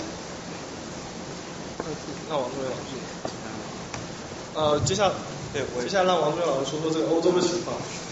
好的，说欧洲之前，呃，如果大家有兴趣可以看一下刚才民谣和田龙都聊到这个美国宪法的问题。有一本书是罗伯特·达尔写的，他是民主理论的啊最权威的专家嘛。翻译成中文，他他的原文原名不是这个，但翻译成中文，它叫《美国宪法的民主批判》。呃，这本书就讨论这个民主，这个美国宪法里面有哪些反民主的因素。当然，它原英文对应的名字不是这个，但是翻译成呃中文之后，它其实是比较准确提炼了这个这个本书想要传达的意思，就是。呃，达尔其实他是一个作为民主党，他非常想去推动改变这样的一个呃宪法体制的一个改革，包括选举制度啊、选举人弹出啊等等等等。他通过大量的数据证据证明了这个制度为什么是不民主啊，或者说不反民主的。所以他就想去推动，但是这么多年这本书已经写了几十年了，呃，但是像您要说的，几乎没有非常可观的一些改变。所以在宪法改革的过程中，非常非常的难，这也导致了。呃，美国民主制度的所基层的一些问题，可能也影响到本次这个川普的当选。那再到欧洲这个层面，嗯，大家可能知道这个欧洲更加的多元化，欧洲是议会制度的一个故乡，也是多党制度的一个故乡。嗯，所以嗯，涌现了不同的啊选举制度，所以选举它有不同的玩法。那选举制度跟政党制度跟议会制度的不同的组合，就形成了不同的排列组合。所以每个国家的政治制度设计、宪宪政体制都不一样。那我们回到这个，怎么用这个宪政体制设计，特别是这个选举制度设计，去呃制约这个呃极端右翼或者是民粹主义的一个一个崛起。那讲讲这个选举制度，嗯，英国其实比较有意思，就是它是呃小选区单数呃赢者通吃，它全国五百多个呃下院的议员，那这个议员就把全国划成五百个选区，一个选区选一个，刚才您要说的，就是单数啊。然后是小选区，就是这个选区可能也就是几万人甚至几千人的票，啊，然后赢者通吃，就是候选人很多啊，很多党，嗯，甚至是独立的这个候选人，呃，五六个、七八个甚至上十个，那就出现了刚才您要说的情况，就是一个人他是相对多数出现，是呢，他只获了百分之二十的票啊支持，但是他却当选了，因为他比其他人都多，啊，就是呃单数，嗯。不可转移小选区赢者通吃，啊，这种选举制度导致一个结果就是只有利于大党啊，就英国现在就是虽然有很多的这个只能小的边缘党，但主核心的还是啊这个工党和这个保守党，呃，非常利于大党的一个一个一个一个制度，嗯，同时呢，它这个会造成一些比较 tricky 的情况，就是嗯，赢的人可能只赢二十票、三十票，是不是？如果你去看今年的这个 snap election，就是呃今年的这个呃提前的大选，今年呃刚刚六月月初完了英国大选，你看 Guardian 统计有几个选区。呃，不管工党、保守党，甚至就是十几票就破破产，就是在统计上是不显著的，所以你通过统计是没有办法预测的，它是在统计误差范围之内，谁都不知道我今天是多十几票，就因为天气的原因也好，交通的原因也好，故障原因也好，都会影响这个结果，所以它有一定的不稳定因素，就议会制的一个一个一个非常大的问题是不稳定。再一个就是说，它比较利于大呃大党情况下，这个美美呃。这个美国卫视这种情况，所以我们在这个地方区分是呃多数制还是这个比例代表制。在英国虽然是议会制，但还是选多数制，就赢者通吃制。美国也是选多数制，赢者通吃啊。所以这种多数制其实跟比例代表制是不一样的。刚才讲到呃呃英国，那这个比较典型的这个比例代表制就是我们荷兰，荷兰是纯比例代表制啊，就是百分之百的纯，就是全国划一个选区。刚才说英英国是划五百个选区小选区，然后全国一个选区，这十十几个政党来，荷兰的政党就是像走马灯一样，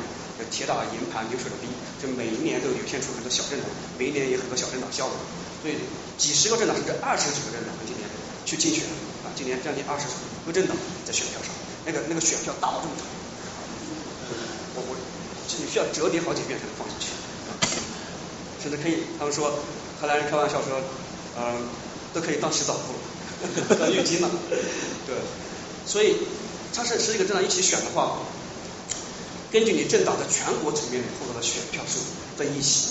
就是纯比例，什么叫比例代表制？就按照你获得选票的比例来给你议会里面席次，嗯，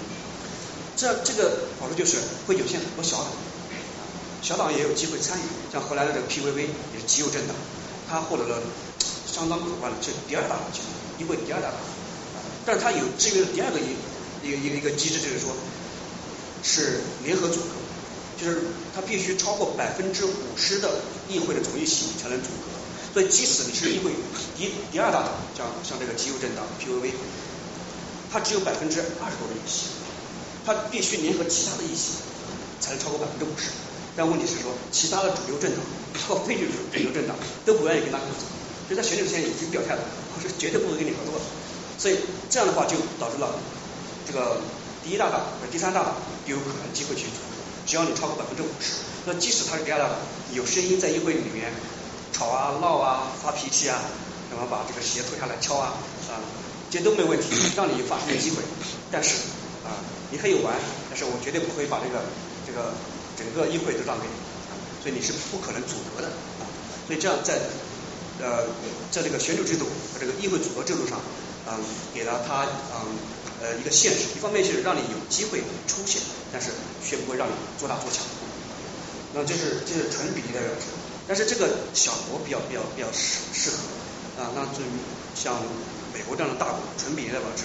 也会出现很大问题，就是多党林立，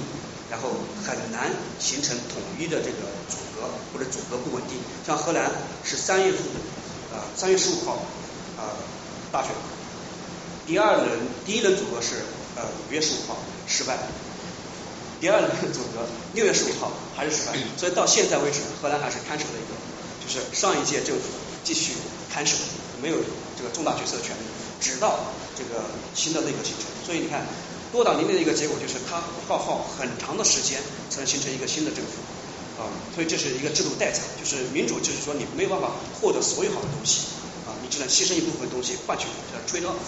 啊，这是这纯比例的表制。像德国的话，是因为受到二战的一个就是这个，特别是纳粹这样的一个历史教训，所以他在他政治体制里面设计了很多的这个门槛，包括他必须得到百分之三和百分之五，你全国范围得到这么多百分之比例的百分之五比例的选呃选票，你才有可能进入议会。它不是纯比的，就是你你有百分之二的选票，甚至百分之二点九的选票，你乘以这个议会的席次，你也可能有十几席，对不对？但是这也不行，没办法进入议会，必须达到百分之五这个门槛，才能让你进入。所以这个就卡掉了很多极端的小党啊。第二个就是它是两票制，就是一部分是投给政党，一部分是投给候选人，所以一部分是你要下到小选区里面，叫空降到这个选区里面去选，或者分配到这个小选区。然后另一部分是投给政党，让政党得到这个票去分，所以它既有我们啊这个这个呃基层的这个选举，呃就是选基层的这个一定区域里面这个代表，同时呢也全选这个全国层面这个政党的一个代表，所以政党票和这个选举人票是放在一起。所以这样就它是联立制。后来台湾其实我们的台湾后来引用的其实是仿效的是德国这个体制，但是在这个过程中进行了一些改良。呃，一些调试，呃，它是是并立制，所以这个就比较反复展开了。就是这个选举制度本身就可以看到，德国也是经过二战的教训，在这个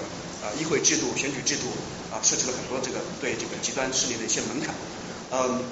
所以这样这样综合看来，就是说选举制度本身呃会对这个呃特别是像这一两年的这个选举结果，会造成很大的一个影响。像欧洲呃即使是有这个到了浪潮。但是到目前为止，还是没有这个嗯这个极端右翼政党上台。将再补充一点，就法国，法国是这个两轮决选制，啊，就是第一轮大家敞开了选，啊，第二轮就是第一轮出现的头两位获选最多头两位进入下一轮，所以这保证了最后当选的人啊能够获得百分之五十的就全国范围内百分之五十，这样就过滤了这种相对多数当选的这种可能性。啊，这是保持政治稳定的一个方式。这如果二零零零年的台湾大选采用了法国的选举制的话，陈水扁是不可能上台的，因为陈水扁是抓住了当时宋楚瑜和连战的这个蓝营内部的一个分裂机会上台，百分之三十多的那个选票超过他们两个上台。但如果选第二轮，只剩下比如说只有宋楚瑜跟呃当时陈水扁的话，像法国两轮选举制的话，那陈水扁是没有机会的。所以这个选举制度本身对选举结果是非常非常非常大的影响啊。但是就是经济学上也有很多的研究，包括一些定量的大那么的一些统计，就是说这个选举制度是不是有非常实质的影响？就历史层面 time series 的这个研究的话，其实有些人甚至发现就没有非常多的影响，因为它不是单一因素。除了这个选举制度之外，还有包括这个国家的这个政党的这个竞争格局。就是我们想讲这个嗯统一的一个一个描述，就是政治机会结构，就是这个。呃，极端右翼政党有没有机会出现？呃，就是看这个国家的政治机会结构是什么样子。当然，选举制度就是政治机会结构里面一部分。那还另外一个政治结构就是国家竞争格局。如果这个国家主要政党是往中间去聚合，啊，就是现在就是中间选民策略嘛，就是争取这个中间不确定的那种呃摇摆选民，啊，都往中间选，那就导致了在两边极端的这个光谱两端就留下一定的空间，所以就给了一定的这个极端右翼政党一些机会。第二个就是。议题就是主流政党，它它给这个传统的比如经济议题啊这些东西，但是没有照应到说移民议题、文化议题这新议题。那如果一个政党它抓住了这种新议题，那不断的加大这个这个呃这个论述，然后不断的加大这个动员，那就可能在这个新议题上做到走强。所以一个方面是在你的政治光谱上啊有没有空余出一定的空间，第二个是议题上有没有这样的一个呃一个呃缺憾。所以。这样就给了这个极端右翼政党一个机会，要么去占领这样的一个议题，就是这样的一个啊空当，要么去这个操纵新的议题，所以这是他这个政治机会出现的一个一个一个一个机会结构。另外还有一个是媒体，就是呃媒体有没有给呃这个极端右翼政党或者候选人提供这样的呃足够的这个 discourse structure，就是你的这个言论的这个机会结构。呃，就是你的国家就是主流，虽然是主流，有没有对这个人进行跟踪报道？很多呃，也对美国这次选举的一个反思，就是说主流媒体太多关注川普的呃推特，他的一些话语。其实，在早年荷兰的选举中，荷兰很早就有这个呃极端右翼政党，嗯，其实也是一样，就是因为媒体的过度的这个报道、渲染、跟踪，呃，无形中让这个这个候选人，就特别是有比较有魅力型的候选人，在呃这个群众中有非常大的这个影响力号召力。啊，现在很多人说，呃，认识认识哪位荷兰的政治家，可能很多人都不认识现在的荷兰首相，都认识那个像川普一样的呃，P U V 的那个极右政党啊，叫什么威尔德斯。啊，所以这媒体宣传是是非常非常，但是正是因为早年的荷兰的那个呃一个问题和经验，甚至有人研究出来，就是荷兰的呃一些学者、政治学者研究出来，就是说媒体的过度的渲染报道会对候选人的这个会对选民的这个决策造成影响，会帮助这个极右候选人呃当选的这个机会。所以在这一次候选人选举中，主流荷兰媒体有意的去规避这些，就是不去更多的去他可能就忽略他啊，因为他只有借助这种社交媒体进行宣传。所以说，综合来讲，选举制度包括还有这个政党的这种竞争格局，还有这个媒体的话语结构等等等等吧，就是呃给了这个呃呃这个政党啊呃一些一些这个机会。嗯，那在美国这个其实补充稍微最后补充一点，就是说它虽然是两党，其实你既然右翼政党作为一个小党是理论上是不能出现的，对不对？对，如果你组织一个极右政党啊，像像这个呃英国的这个独立党 UKIP 和这个。荷兰的这个 P U V 你是没有办法在极端的这这个这种呃多数制的这种国家进入议会的，也没有办法在这个呃多数制国家当选。但为什么川普当选呢？因为川普他他不愧是一个生意人，他是借壳上市 的，完全就是呃借助了这个呃共和党这样的一个大壳。啊，并且通过呢有非常铁杆的选民，刚才呃这个你要提到的，就是他不管怎么选，就是我要选共呃共和党，不管共和党不。所以他在这个基础上，再夹杂了他对这个民粹一体的一个呃一个呃呃操弄，所以在这样的话，就帮助他在这个过程中脱颖而出。所以再加上媒体的一些啊跟踪报道，所以一些结构性的因素吧，聚集合在一起，就给了他这样的一个一个结果。那这是供给侧的一个方面，就是。供给侧有没有这样的一个机会结构？那么需求侧，刚才我们提到了，就是说，呃，随着这几年的经济形势啊，还有这个移民问题的这个啊这个展开啊，在这个需求侧也不断的兴兴起了这个老百姓对这个这样的一个候选人或者政党的需求啊，就是刚才您要提到的这些呃各种的社会割裂线啊、文化、经济层面的这些冲突，还有就是近几年出现了一些新现象，就是认同政治的兴起。就是现在已经不是说我要顾及我的利益了 interest，甚至是一个我要顾及我的认同，就是我是是不是这个国家人，像民族主义，我是不是这个这个民族的人，是不是国家的人，是不是这个文化体系的人，是不是这个宗教，所以它是认同导向的一个政治体制啊，那你就没有办法去改变，你你给他再多教育，或者给他再多的这个正面的媒体的宣传啊，给他呃真正的是不是 fake news，就是嗯。就是主流媒体宣传的那些正确的 news，那他也没有办法被改变，因为他是按照认同去投票，就是认同是他就这个呃呃选举决策、投票决策的一个呃主要的这个控制变量。所以呃这个这个是是一个取向，还有就是对进步主义的一个一个排斥，呃因为在过去的几十年的一个呃一个发展。嗯，像这个英克尔巴特早年在这个世呃世界价值观的调查中就发现了一个叫后物质主义，就是人们满足了这个呃基本的温饱需求之后，再快关注一些呃更高层次的这个 values 就是价值观，包括性别层面啊、族群层面啊、权利平等层面等等等等，就是这样就是一个 progressive 想去推动这些改变，呃，但这几年的改变其实也是非常呃可观的，但是问题是说还有很多人没有办法适应这种改变。没有办法跟得上这种改变，嗯，有有一句呃玩笑话说说，不是这个，不是我不明白，而是这个世界变化太快，啊，就是不断的在推进一些新的这个理念、新的价值的时候，其实还有非常生活在传统的这个区域，中的乡村区域，那么比较信用宗教的这部分人，嗯，他没有办法跟得上，或者是没办法非常好的消化吸收啊，就是全盘接受这些新的价值观念。所以当时有一样一个价值上的一个反扑，就是后物质主义它引导了这种 progressive 的进步主义的价值观，没有办法去让这些传统的保守的啊这些啊稍微呃受少一点教育的这些人的一个接受，所以就导致了这份群体就有可能被这个极端右翼政党的候选人和这个呃所所动员起来，所以就认同政治的这个崛起和进步主义对进步主义的一个一个排斥。呃，所以也会导致这个需求层面有更多的选民上需求，需要这样的一个呃候选人，需要这样的一个政党出现。再加上刚才我们讨论比较多的就是啊供给侧，有需求侧和供给侧。如果你把它把这个呃咱们呃把就肌肉政党当成一个创业的话，我们讲川普是一个非常成功的创业的例子，因为他很好的 sense 到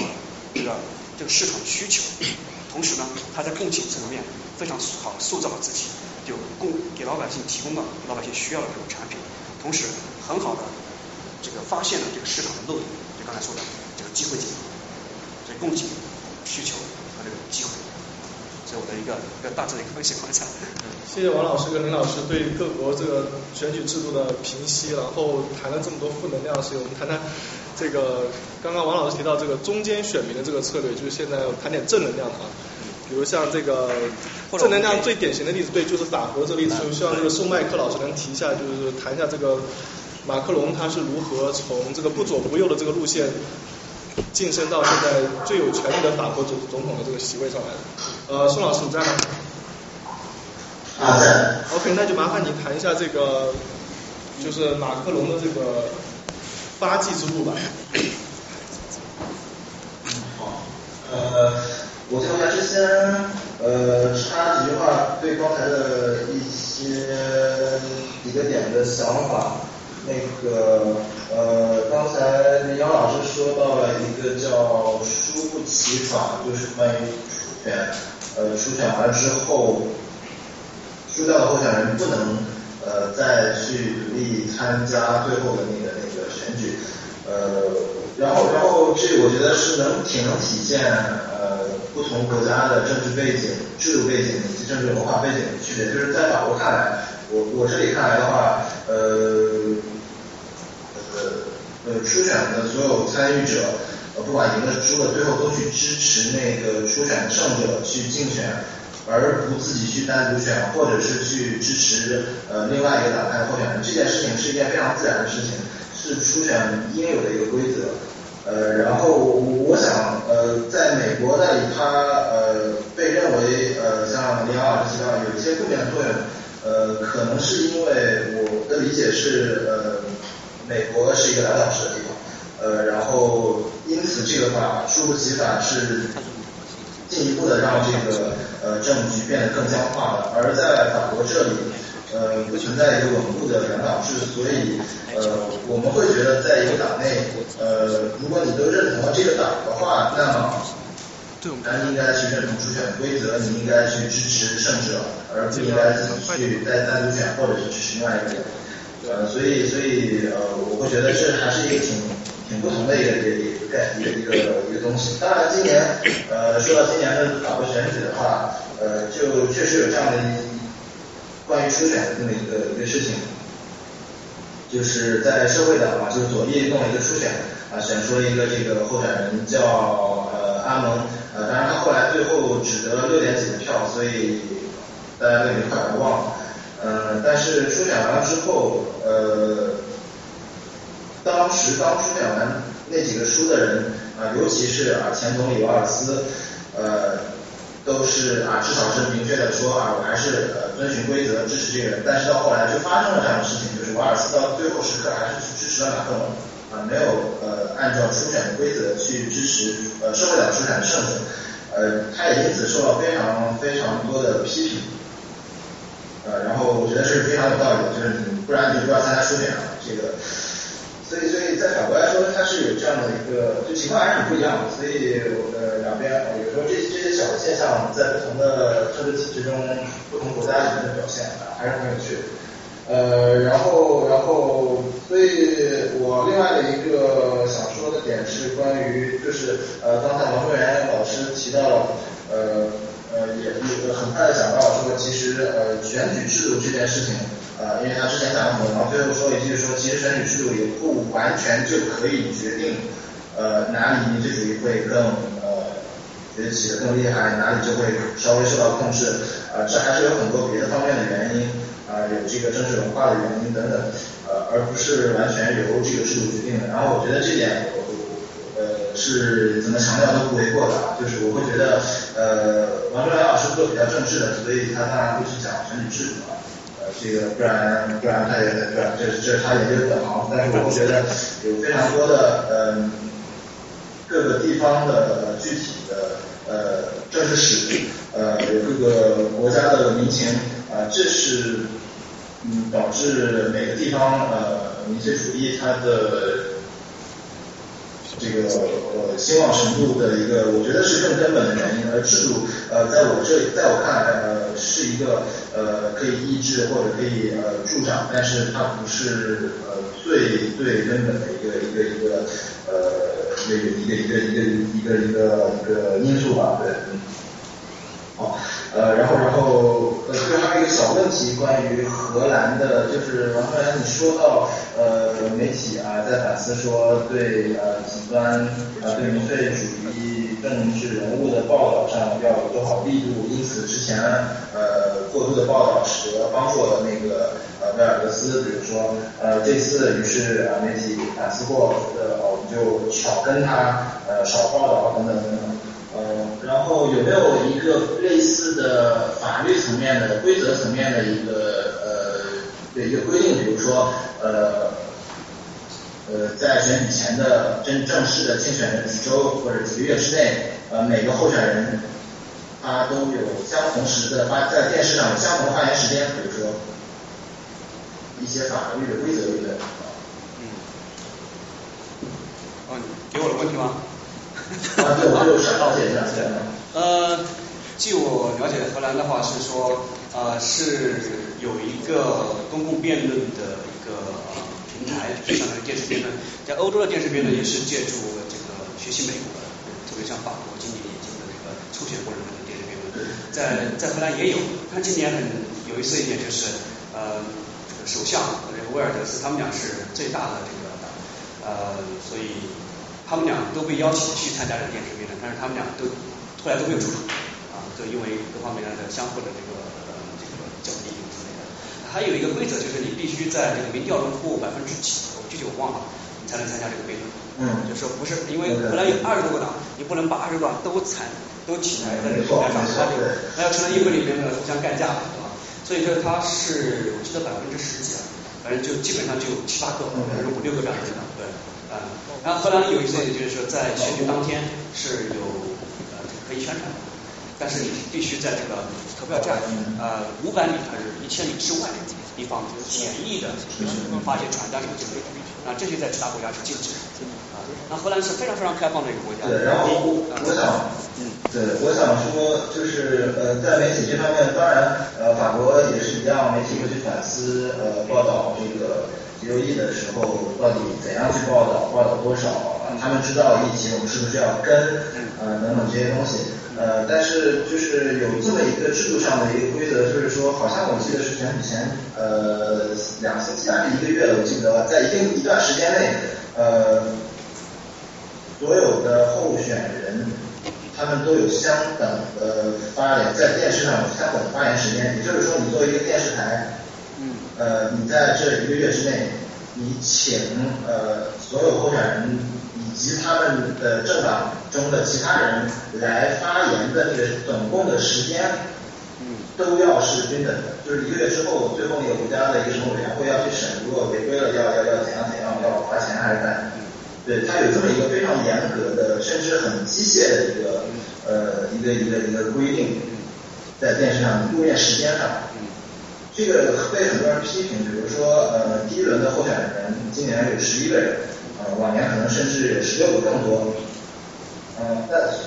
那些候选人大家都知道，最后进第二轮的可能只有那几个人是有可能的，呃，有些小的候选人确实，呃呃，看上去都有些荒唐，但是，呃，他们也获得了，呃，比如说十一分之一的发言时间在电视上，所以，嗯，它有它的弊端，但是，但是这样是，我们是保证了。是那个我们具体的细节细节，我们待会儿再讨论好不好？就是我们很很期待听一下你对这个法国这个呃这次选举的一个分析和见解。所以你的 PPT PPT 一定要出来了，对。那在在之前，我先我先就是把我刚才听了半天想说的先说一下。啊，嗯，对，已经开始了。对，根据你的内容啊。嗯，然后然后呃，那我就从我的那个开始放。我的那个幻灯片可以吗？可以。呃，就讲一下今年的选举的整个的一个回顾，然后最后提几点呃想法。然后那第二页、第三页，嗯，是是是一个硬广，那这个呃大家可以关注我的万象。然后然后我们就直接跳到呃第四页是 A 不用管它。呃，那个第六页吧，嗯。呃，这个这个呃，林瑶老师已经讲了很多这个定义，呃，然后我这儿也基本上也是一样的东西，嗯，就是民粹主义啊，它会制造两个群体，精英和人民，然后王中阳老师也说的很清楚，呃，民粹主义眼中的这两个群体都是均质的，呃，他忽略的是。比如说人民中的各种各样的利益群体啊，在他那里都是一体人民啊，然后他会去贬低一个群体，赞扬另外一个群体啊，他会去制造这两个群体的对立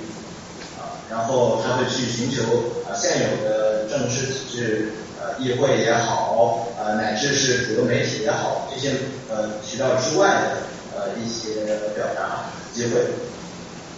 然后这个民族主义各种形态啊，之前几位老师也都说了啊，有右翼的会去做民族主义的议题，啊，也就是本国人对外国人的，民国人对外国人，呃，然后左翼来说的话，那就是百分之九十九对百分之一，当然也有各种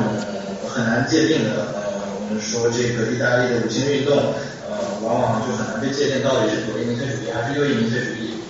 它是一个这个谐星啊创立的一个一个一个政党，所以呃有各种各样的民粹主义啊。然后那我们就回到法国，呃回到法国的话，下一页第七页啊，然后嗯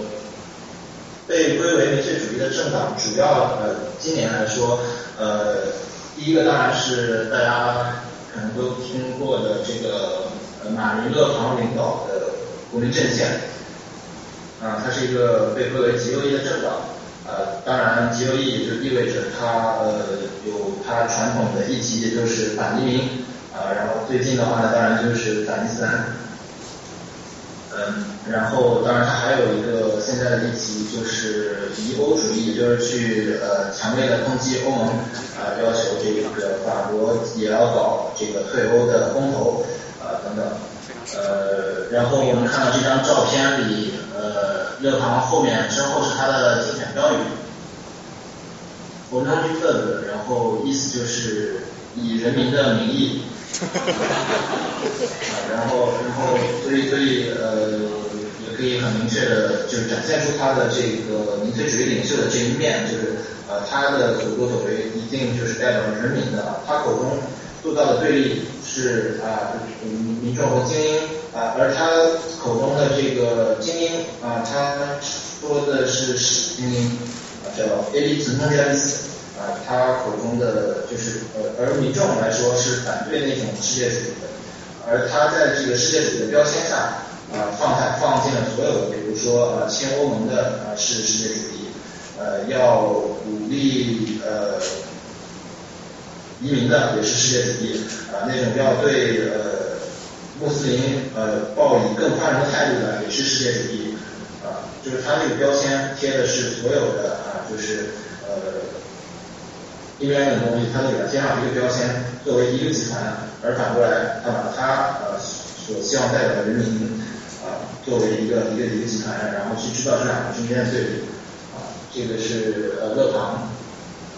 然后另外一个会往往归于呃。民粹主义的力量是激进左翼的梅尔松啊，也就是我们在左下角看到的这样一个人，呃，他本人是一个很有感染力的演说家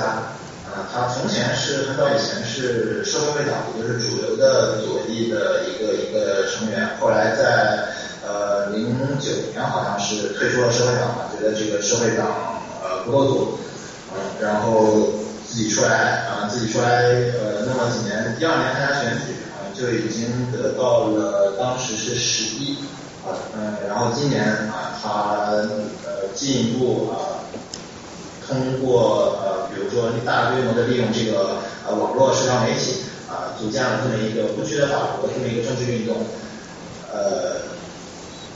不是按他来说不是一个传统的政党啊，更多的是啊自下而上怎样怎样啊，呃他们的那个纲领都是呃通过这个呃成员通过讨论制定的等等等等啊，然后他呢因为有很多的主张。呃，也是被视为民粹主义的原因，就是他也去呃用非常激烈的话语要求，呃，比如说呃他想要第六共和，啊第六共和因为法国现在是反正是第五共和啊，它呃要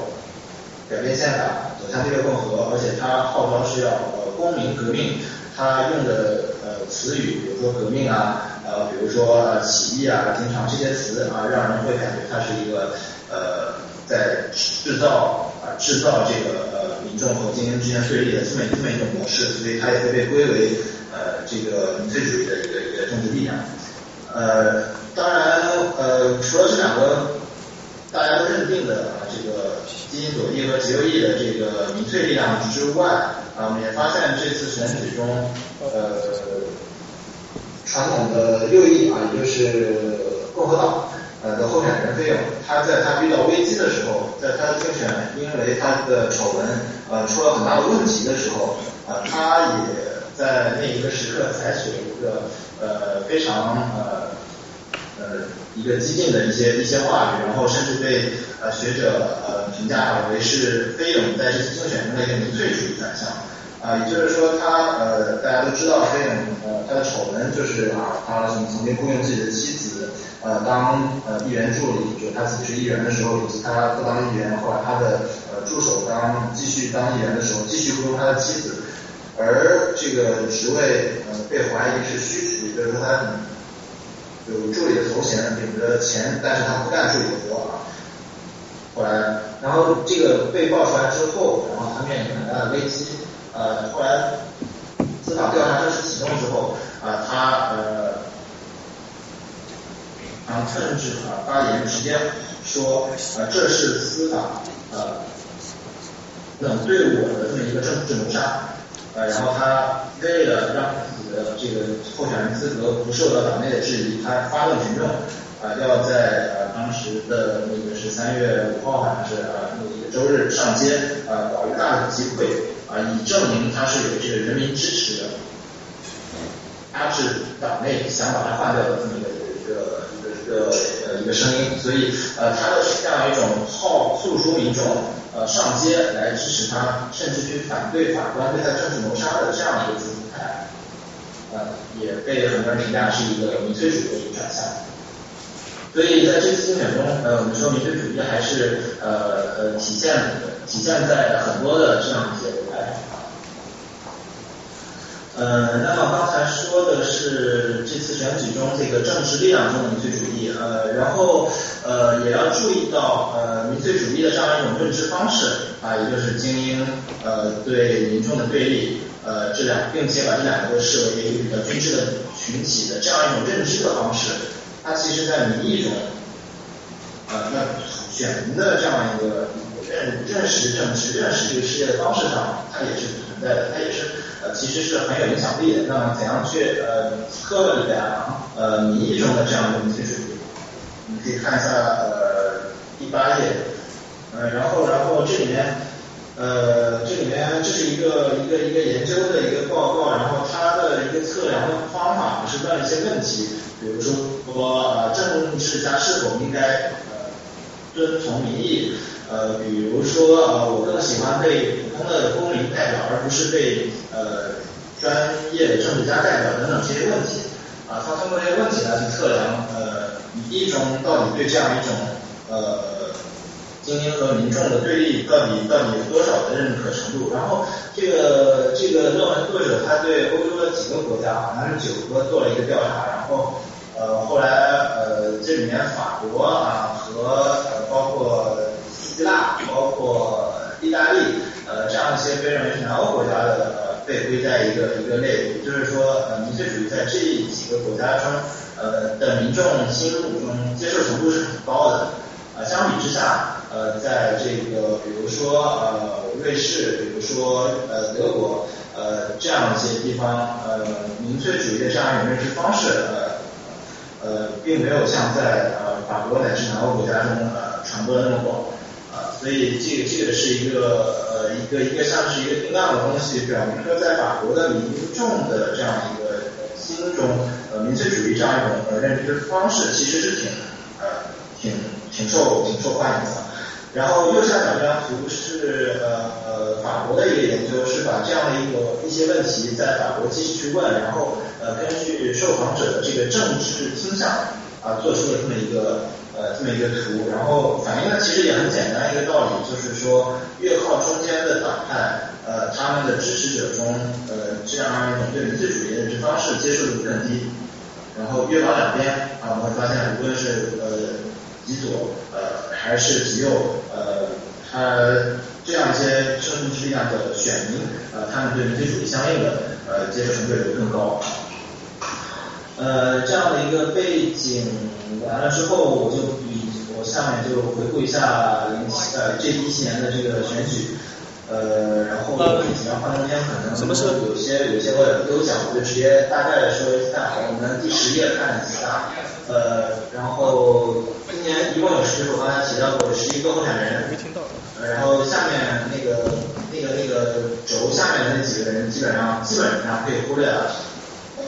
呃，是一些呃比较小的候选人，最后得票率没有超过百分之五。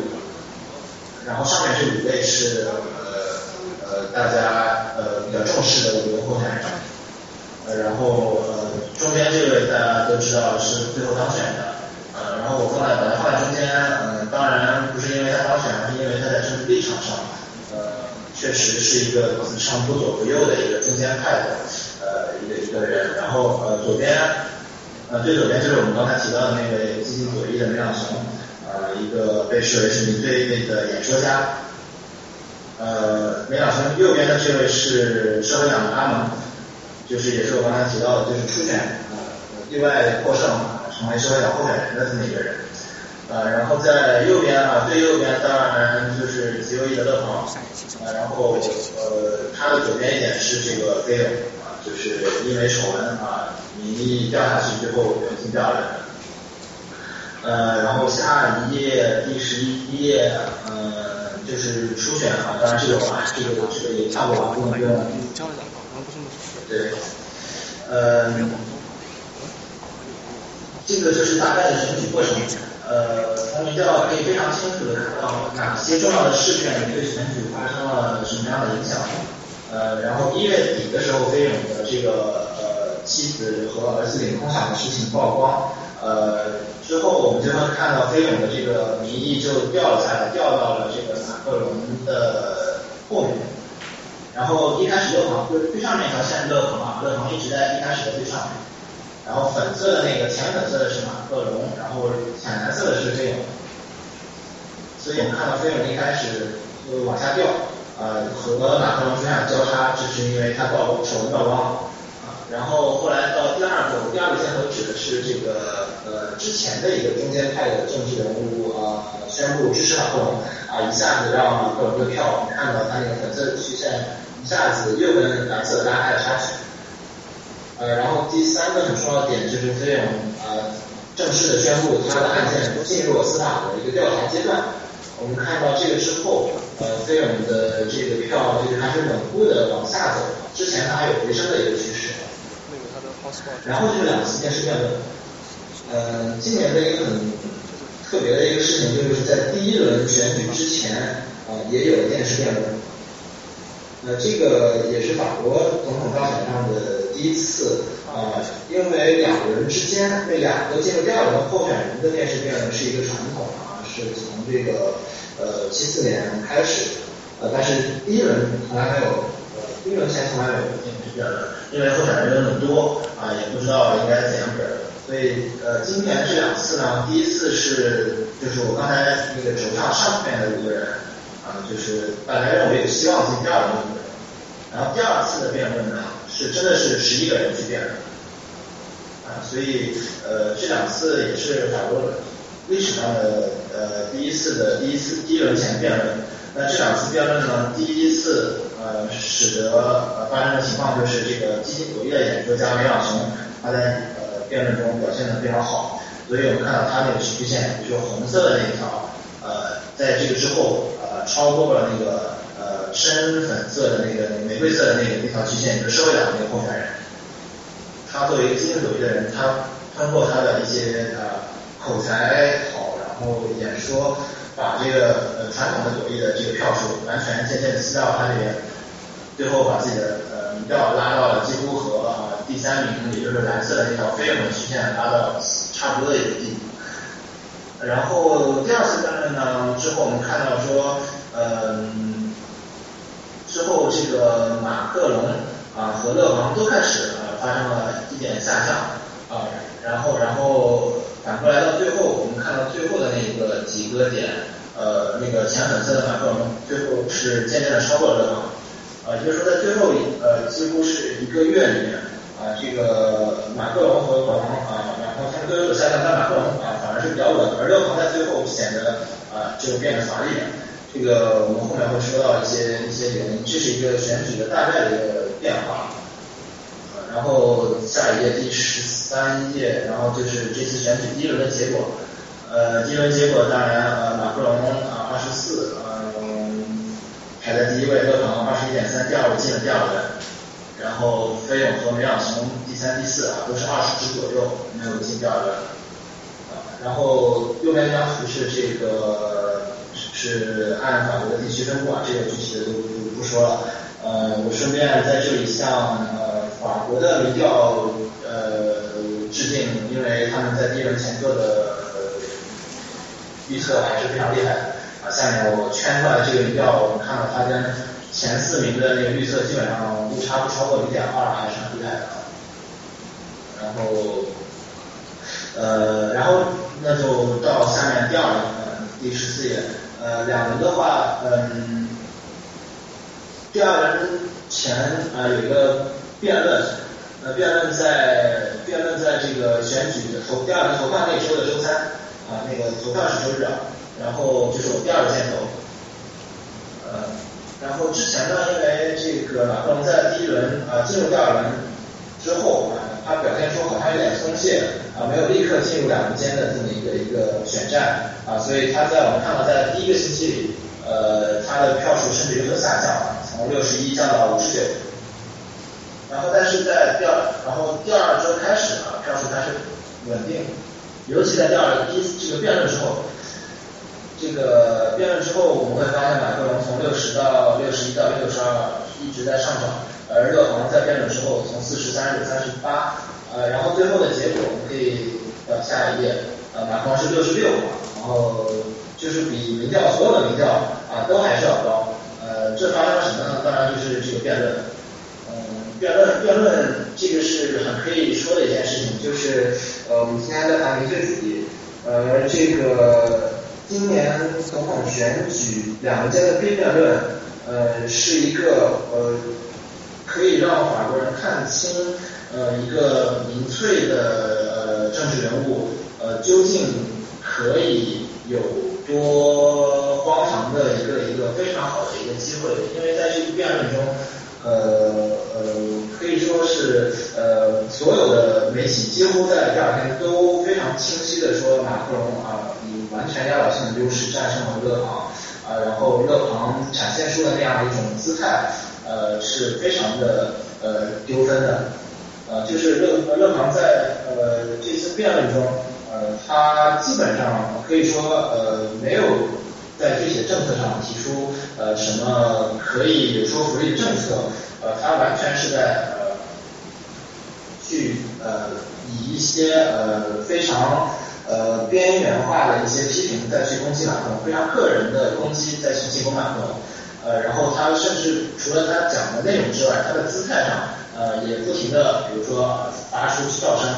呃，比如说用呃在打断对方的讲话，呃。甚至呃，我记得很清楚，在两个人辩论结束之后，啊，就是主持人都已经宣布结束啊，然后他最后又抛出了一句还是半句啊，去讽刺马克龙的话，呃，就是他的即使是在姿态上都展现的这个非常的呃具有攻击性，呃，那么这个策略当然是他呃在辩论前就已经制定好了，他有意的要摆出这样一个姿态。呃，但是这个姿态我我也不知道他是没有控制好还是什么，但总之这个姿态在法国来说，呃，他呃给他的丢分非常多，使得他的原来的民调是六十四十左右，但他到最后呃从四十降到了十四，呃，这个呃所以说呃在当中呃似乎呃法国人看到了一个民粹呃政治人物的一个局限，就是说他真的没有办法做严肃政策上的辩论。呃，这个这个呃辩论，嗯，是很有很有很有很有很有意思、很有说服力的一件事情。呃，然后这个就是呃总统选举的一个结果。呃，那再往下的话，呃，我就简单讲一下议会选举。嗯，我们直接到第十七页吧。嗯。然后法国的议会选举是什么？先大概说一下。呃，因为呃，法国是一个呃政治制度上是一个半总统制，呃，也就是说呃，以某种程度上的双手掌制，总统和总理都是呃行政权力的一个一个掌握者，呃，然后总理呃，也就是说政府是要对呃议会负责的，也就是说呃来自于议会的多数。呃，因此，呃，总统在当选之后，他还需要呃进一步的去啊，在议会选举中啊，争取能够拿到多数，呃，否则的话就会面临着共治，也就是说议会多数跟总统来自不同党派，那么总统也不得不任命啊敌对党派的这么一个呃人来当总理，呃，在两千年以后，呃，议会选举被改到总统。选举后一个月进行，也就是说只隔了一个月，那么意思就是说，呃，民意不会发生特别大的变化，呃，在总统当选之后，呃，民意可以进一步的在议会中也给出总统一个多数，啊，呃，但是这样一个东西在零二年、零七年、一二年都运转的非常好，也就是说，呃，左翼执政完了，左翼后来就自然的获得多数。呃，右翼执政，右翼也获得了多数，但是今年大家一开始非常担忧，呃，马克龙支持者也非常担忧，就是说马克龙的这个党派啊，前进，后来改名叫共和国前进，呃，他成立了才几年，那么他能否获得多数？因为议会选举必定是一个啊分选区的，那么在地方上有势力的、有呃扎根的这样一些传统政党候选人。是不是可以对马克龙的这样一个新推出的候选人产生很大的这个阻力？呃，这是大家一开始担心的事情。然后选制上来说，呃，就是跟这个呃王正元老师刚才也提到，呃，法国的这个一个选举是单一选区两个多数制，呃，是很有利于这个传统党派大党，所以这也是大家担心啊马克龙的一个原因。呃，然后。如果他获得不了多数，那么他就会任命一个呃来自左翼或者右翼党派的人当总理，那么他的一些措施就没有办法完全的实施。呃，至少在总统选举啊中当选之后啊，这个呃这样一个情形还是被很多人想象的啊，右翼也就是共和党的这个呃在议会选举的这个。领导的这个人物，他当时也说，我们的目标还是要啊达到共识，一个又一个一次拿到这个共识。稍微快一点，因为在哦，好的。我们这边还有其他很多，还有好几个议题要谈，然后这个在场的观众还要提问题在下面。呃，好的好的，我尽快我尽快。呃，然后然后就是在这一个月里面，呃，大家就发现说，比较呃给议会选举比较越来越啊。呃，对马克龙有利，他的这个呃得票率以及这个席次的预测越来越高啊，然后当然最后的结果，看下一页十八页，就是他得到三百五十席的这么一个一个一个议会的席次，呃，超过了半数，因为议会一共是五百七十七席，半数是两百八十九啊，呃，然后再往下十九页。呃，就是不仅他原来有这得到三百五十席，而甚至啊，然后原来左翼的一些人，他选择加入了这个总统多数，而在右翼也一百三十多席的六亿的这个集团中，也有三十五个人出来说，我们要单独不跟你们右派呃组团，我们自己组团，我们组成一个建设派，也就是说建设性反对，也就是说其实不是很反对马克龙，也就是说他获得了这个呃分化的左右，他获得了很大的支持。那么这个大概是这个过程，我回顾完以后，我想说的事情是马克龙到底这次获胜是偶然还是必然？呃，这是很多人在讨论的事情。然后呃，我们到第十二十一页，然后它有很多偶然因素啊，比如说这个费永像丑闻啊，很多人在十二月份都觉得费永应该当选总统，但是没有出了这么一件事情。然后在比如说两人辩论的时候，各方采取了这样一个激进的一个姿态。啊，等等等等，就是这一切偶然的因素没有错，但是我们要看到偶然因素后的一个一个必然性，呃，然后二十二页，呃，就是这个费永这个丑闻所展现出的，呃，不只是费永个人，而是整个法国政坛，呃，面临的一些一些一些政治人物的，呃，他不透明的操作，呃，甚至有些腐败，这是身身为民意所。呃，摒弃的。那么马克龙他作为一个政治新人，他是这个一二年才跟小瓦德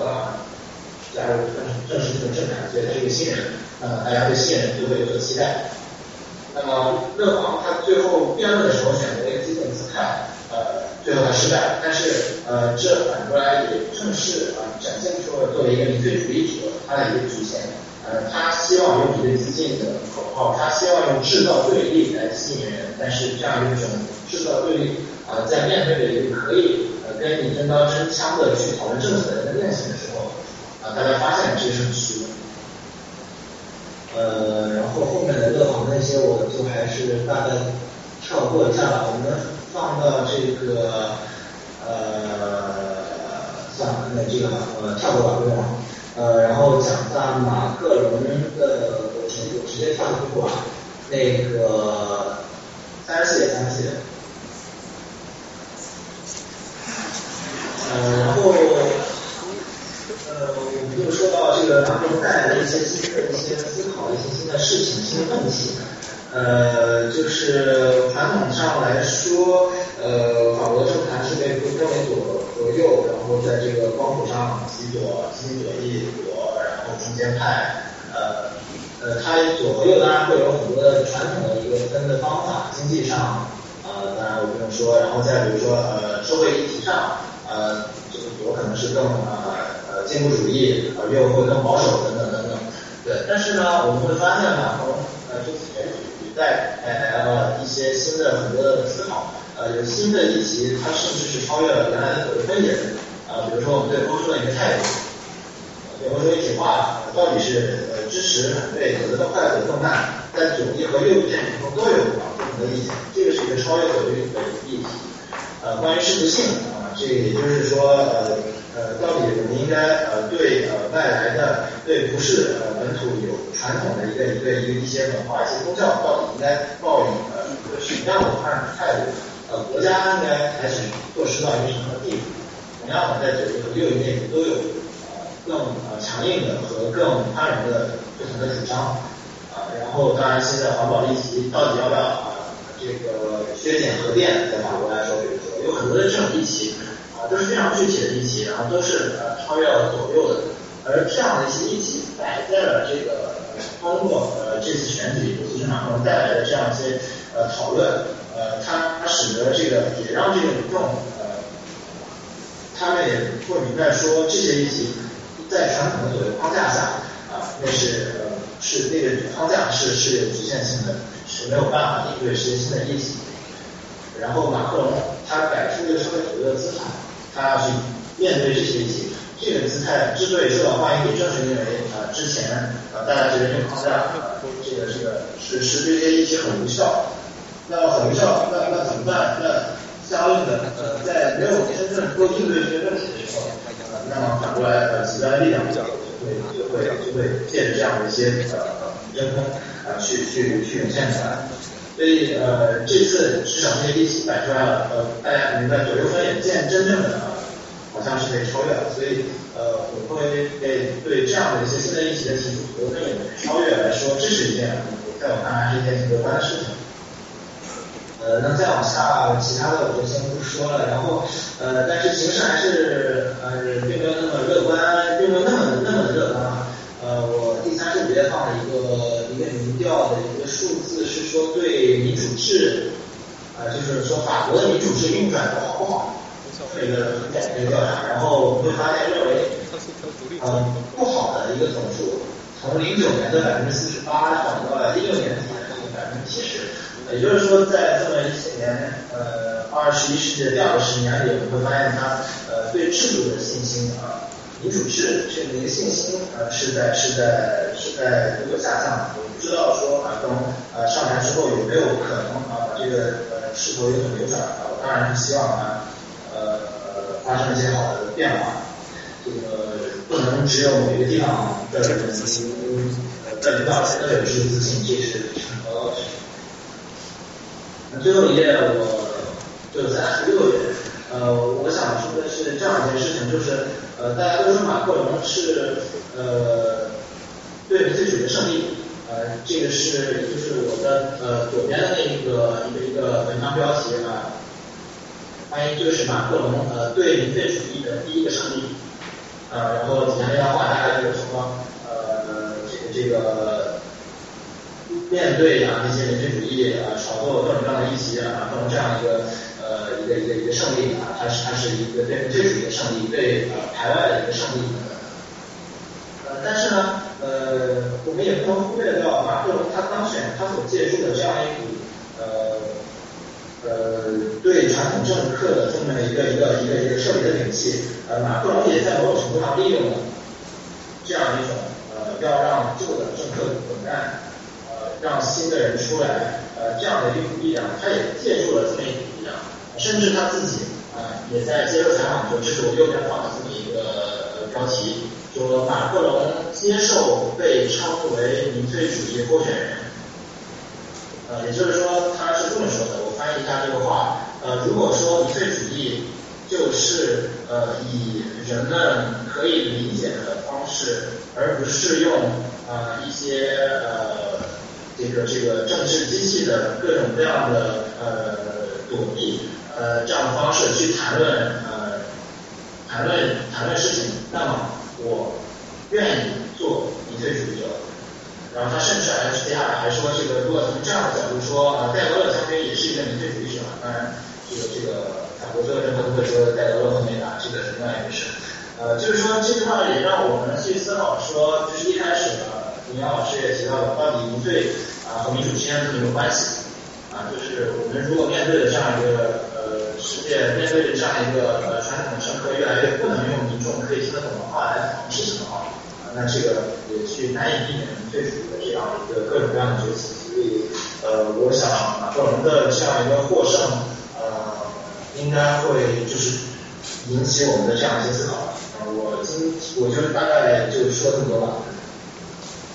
谢谢宋老师，呃，不远万里跟我们讲解了这个法国大选这个复杂的情况。然后现在我们接下来谈谈我们今天本来应该谈的重点问题是这个国际关系问题啊，因为之前大家分享的欲望太强了，把这个制度事情说太多了。然后现在我们谈谈这个，就是民粹主义现在在美国跟英国已经。在政坛占领占据一定的影响力，像川普已经都上台了，他会对这未来的这个世界格局产生什么影响？然后我们已经知道，就川普上台以后，他通过了很，因为美国总统他在外交上是拥有极大的权力的，他在这个权力是很少受到国会和高院这方面的制裁，因为根据高院的判定来说，总统是那种 sole organ of foreign affairs。所以，相比于川普在国内政上的这些一系列挫折，他在外交上可以说是在美国的宪政架构上是予取予求。所以他的这个民粹主义的这个思路就会影响他的外交，然后他外交就会 spill over 到整个这个世界格局中去。因为毕竟美国现在在这个世界格局中是属于中心地位。但他这个民粹主义外交第一个反应就是，因为我们这样讲，民粹主义是反建制的，就是反那些精英。所以，川普他上台以后，他面临一个最大问题，就是外交人员的匮乏的问题。比如说，他竞选的时候，他是遭到共和党的那些建制派的外交人员的抵制。当时有一个联名信，几百个这个什么呃，na na 什么 national security 啊，然后 foreign affairs 这些之前的老政老布什、小布什的这些老臣子们联名写信说啊，川普这个不能代表我们共和党的这个外交理念啊，川普这个做法是不对的啊，对未来这个社会对这个国国际社会的威胁很大啊。然后等他上川普上台以后他，虽然他是借了共和党的壳上了台，但他并不想用共和党的这些人。为什么呢？因为他首先他自己是反建制，他觉得这些。他觉得这 we win you lose 是吧？我们赢了你错了，然后你，所以他就部分原因他记仇不想用这些人，另外一部分原因他觉得这另外一部分就这些人他也不想给川普去效力。呃，我之前三月份的时候，当时我让端传媒的这个冯兆英这个朋友他采访这个我们之前一个 Assistant Secretary of Homeland Security，他就是一个 Never Trumper。他就说他的政策理念和他的道德观念没有办法接受川普这样的人当总统，他也没有办法给川普这样的人去效力，这样就导致共和党有共和党内有这么一部分专才，造成这种人力资源的浪费，他没有办法让美国就是重回到这个外交的这个正确的轨道上去。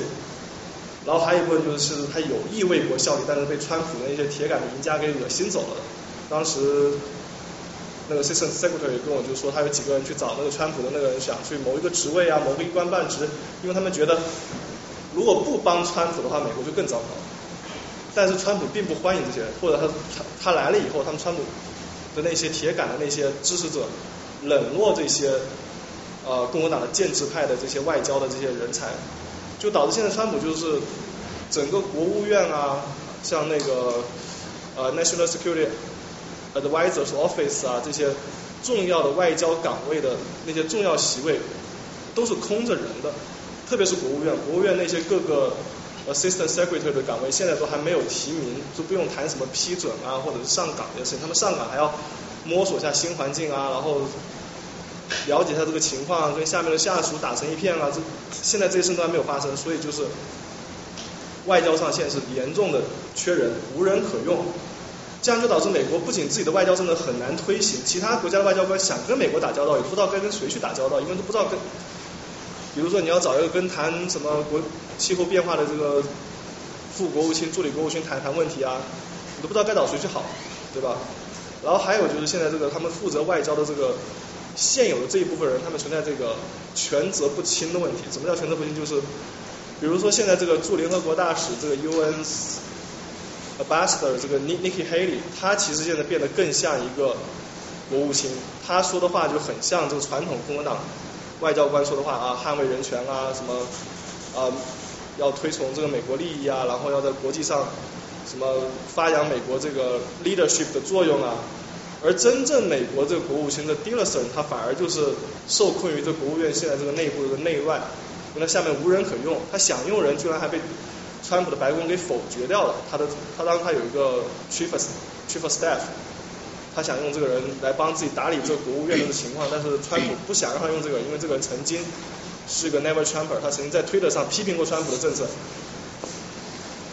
然后最近昨天的报道又说什么蒂勒森他又是跟那个白宫的这个首席幕僚长呃首席幕僚这个 Banner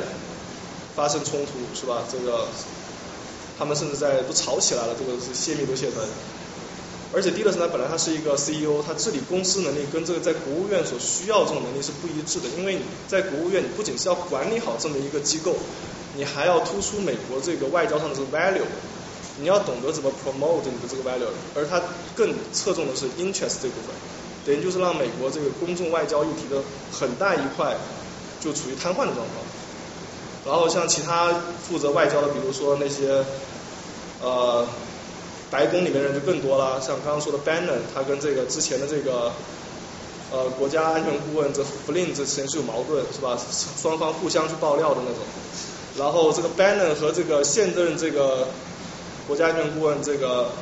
m a c m a s t e r 也是有矛盾是吧 m a c m a s t e r 直接把他从这个国家安全委员会踢出去了。然后 Banner 和 Kushner 是闹到已经到了川普要亲自介入的程度，说你们俩再互相爆料的话，两个都给我滚蛋。而这些人人人都在外交事务上发挥一定的作用，就导致现在存在这种政出多门，就外国这些从事外交的外交官啊或者外国元首啊，不知道谁说的话是对的，不知道谁说话该去听。就而且大家不要提川普他自己的搅和，是吧？经常他下面人出台一个政策，说了一个很官样文章的话，他自己来一句啊，我的看法是这样的，可大家怎么看？到底他这个推特上说的话是代表美国的官方意见，还是他下面这个国防部长、国务卿说的话代表美国官方意见呢？对不对？理论上来说，应该他说的话是才是真正有作用的事情，但他说的话完全 doesn't make sense at all，是吧？比如最简单的呃最直接例就是之前他去北约，当时去做一个演讲。当时每一次总统去北约做演讲，都要重申这个共同防务的这个承诺，就是北约他们有这么一个承诺，就是说一方有难八方相帮，是吧？或者某个国家遭到袭击，其他国家都要提供援助。这种他这次没有提这点，他不是不提，也不是他外交的那些人忘了把这个写在讲稿里面，是别人写了他自己删掉了，他觉得这句话不合适。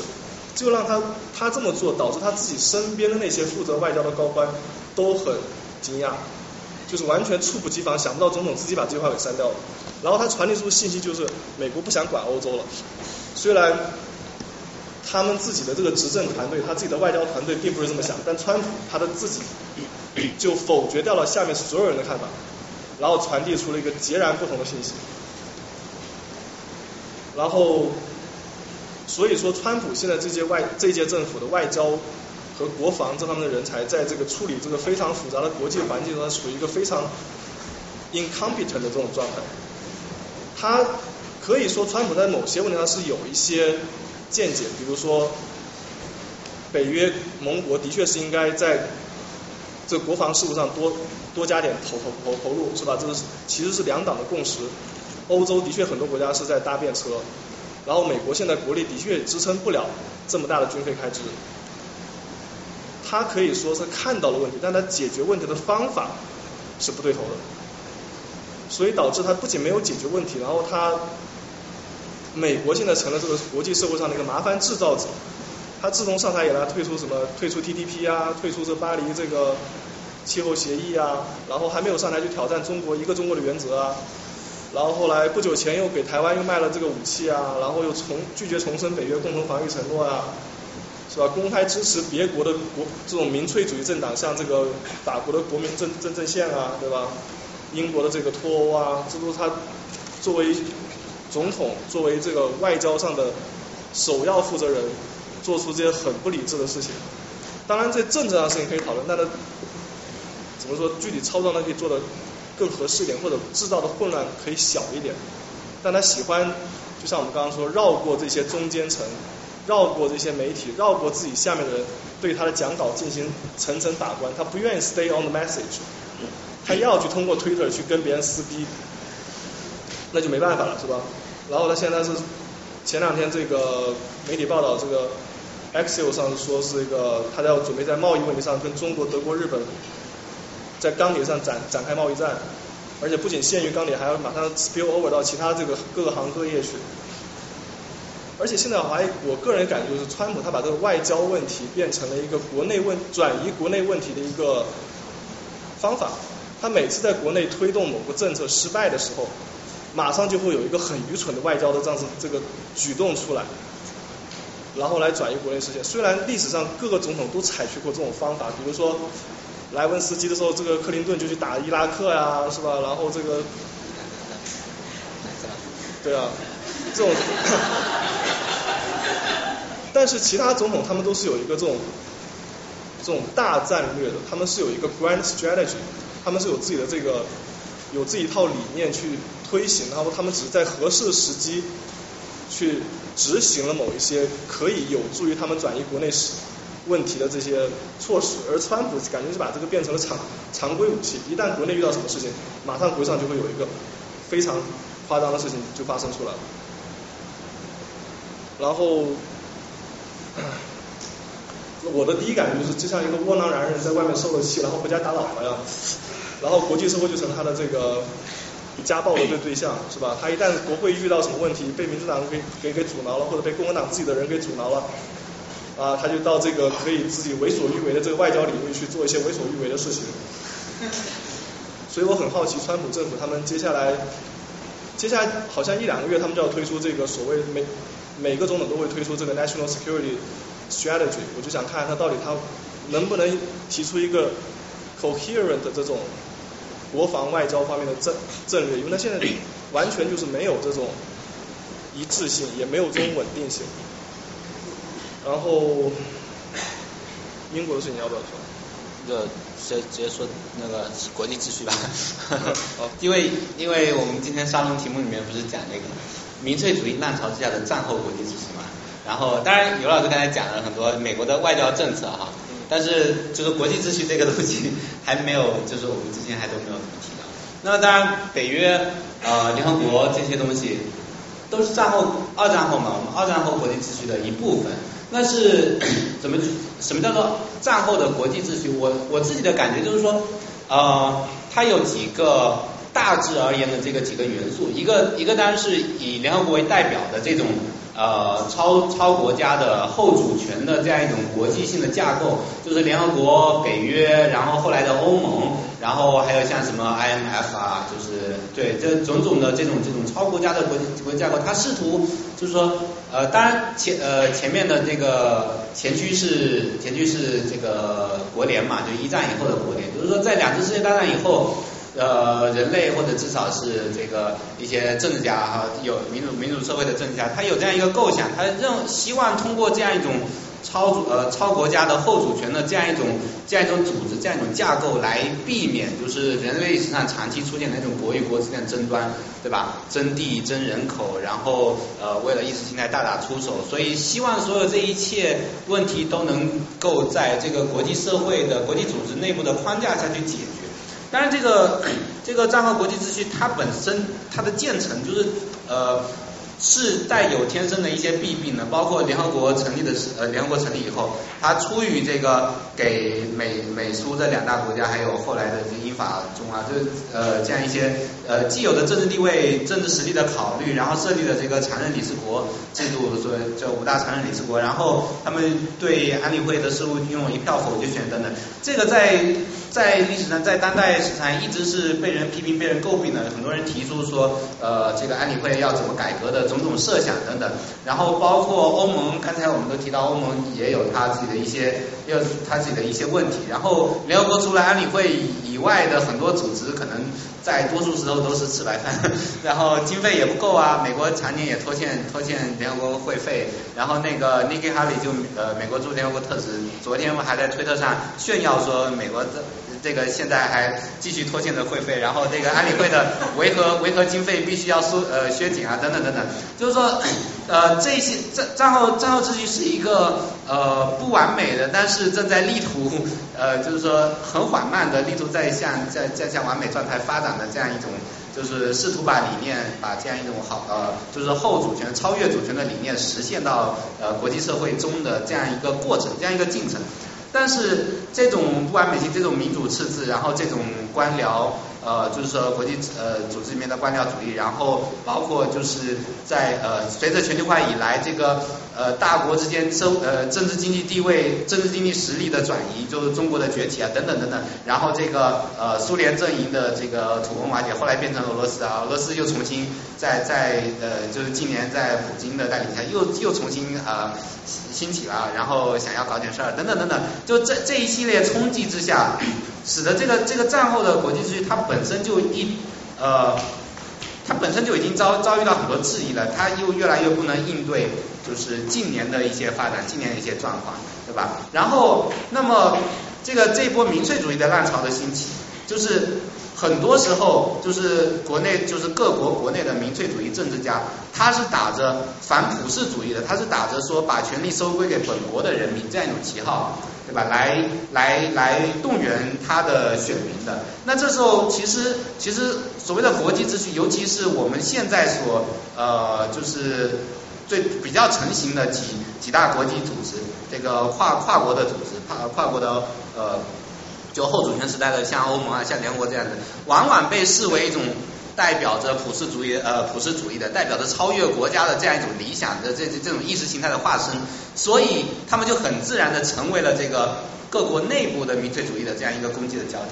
对吧？因为因为国界外面的都不再是人民了，对不对？然后你们这些掌掌权的这个政治文化精英。居然想把我们人民的一部分权利给让渡出去，让渡给那个呃某个高高在上的跨越国界的这样这样一些组织。所以，所以就是说，川普当然就他，尤老师刚才讲的，川普他有很多自己个性上的一些一些比较奇奇葩的地方，但是他背后的，就说他背后的这种潜意识的这种这种呃意识形态框架，就是说我我希望能够不断的去冲击，就是说我认为这个这个北约这种东西对美国是一个负担。他不会去考虑说，比如说，呃，美国为什么要加入北约？美国为什么要承担这些这些责任？然后，呃，我们怎么样去这个重新分配这个北约内部的责任啊，使得这个就是北约的防务更加的完善，然后等等等等，就是它是一种直觉性的反应，他认为所有是呃国际组织的。啊，加在美国身上的就是就是对美国的负担。那同时对对英国那部分对脱欧呃方面也是也是类似的，就是说在在民粹主义的浪潮中，往往这个呃超越国界的，然后被可以被直觉上排除在人民范围之外的东西，有包括这个国际秩序和国际组织，都会成为都很容易成为攻击的对象。呃，嗯，啊这具体对，我我应该天龙和那个呃。您阳刚才有提到欧盟哈，就稍微对欧盟做一下这个补充，就是欧洲议会选举上一次是我刚才查了一下是二零一四年，下一次是二零一九年，所以我觉得值得关注一点就是二零一九年的欧洲议会选举里面，嗯，民粹势力是什么样的一个状态？呃，好的一点就是现在要退欧了，所以 UK 呃不会参与这个呃这个下一次的欧洲议会选举。嗯，当然问题是说，欧洲议会选举它嗯有一个危险地方是它像荷兰一样采取的是比例代表制，呃，它不是这种呃多数决，所以比例代表制它的一个嗯结果就是说，呃，在全欧范围之内，嗯，极端右翼政党，各个国家都有极端右翼政党，他们会在欧盟组织一个这种啊叫 Party Family，就是议会党团。对，这各个国家的这些呃右翼政党都会聚集成相当于一个啊在议会里面的这个党团联盟啊。那这些党团如果这些呃议会呃因为是纯比例代表制嘛，就呃会突破一些这个制度的障碍。呃如果按照比例来分配的话，就不是太肯定，就是说目前欧洲范围之内到底有多大比例的支持这个极右政党啊？就是如果啊，纯比例代表制就是把这个纯右翼政党获得了百分之，比如说三十、四十的这样的比例的选票，直接转化成他在欧洲议会里的席次，所以这是很可观、很可怕。所以就看到时候二零一九年选举的一个结果。虽然我们欧洲现在是在三十、四十应该没有了。对，没有没有那么高了，就是说呃呃，但就是说 呃，虽然我们现在在呃所谓呃。荷兰是呃四分之一决赛，然后法国是二分之一决赛，然后德国今年九月份选举是总决赛。呃，这几轮的选举中，我们可能会呃比较成功的这个呃抵御这个呃民粹主义和极端右翼的这样的一个侵袭。啊，但是呢，就是并不是太确定，就是二零啊一九年的欧洲议会选举里面，呃这个极右政党它表现的接下来的发展情况也值得我们去继续的观察。嗯，再一个就是关于欧盟这个体制本身，其实它不是嗯所谓的我们，其实在政治学概念里面，它我们把它当成不当成这个 internationalism，把它当成 regionalism 就区域主义，或者 regionalization 就区域一体化等等的。呃，这种区域主义的一个呃问题所在，就是它其实在各个领域都会体现。如果大家关注的话，呃，除了欧洲呃之外，还有这个非盟，对吧？现在还有东南亚这个呃这个十加一啊、十加三啊这种组。还有 NAFTA，就是有些在经济领域的，有些在防务领域，像 NATO，有些是在叫呃政经领域，整整个一体化的像欧盟，啊，还有是区域性的像像呃非盟这之类的，所以这些 l 呃就是 regionalism，就 regionalization 现在是越来越多，但是这个呃欧盟比较特殊一点就是它嗯对这个呃成员国的这个主权让渡啊是这个非常大的一个呃吸收，就是。这样很多国家把部分的，包括一些司法，包括一些经济，包括一些税收等等，呃，不同程度，他们有内部的一些很多的原则和规定，啊，还有这个欧盟宪法的一些呃呃，不是它不叫不叫宪法，其实等同于宪法这样的一个条约等等，所以这些都对这个呃成员国和这个欧盟层面的这个权力分配呃进行了一些呃划分。那其实欧盟占据了很大一部分这个呃主动性，呃，并且有些责任也呃慢慢的有意识的在往欧盟层面让渡，比如说这个人权问题，就是欧盟是呃人权的一个非常重要的推手，所以各个国家的特别是小国现在把这个人权问题的这个议题都推给欧盟了，呃，像像荷兰现在有我学生一个一个研究说，在过去的呃十年之内，荷兰关于这个呃，对他国人权问题的指责，在政府报告里面啊直线下降，啊这个是慢慢让渡给了这个啊这个欧盟，呃但但是一个问题就是说，这个让渡过程中，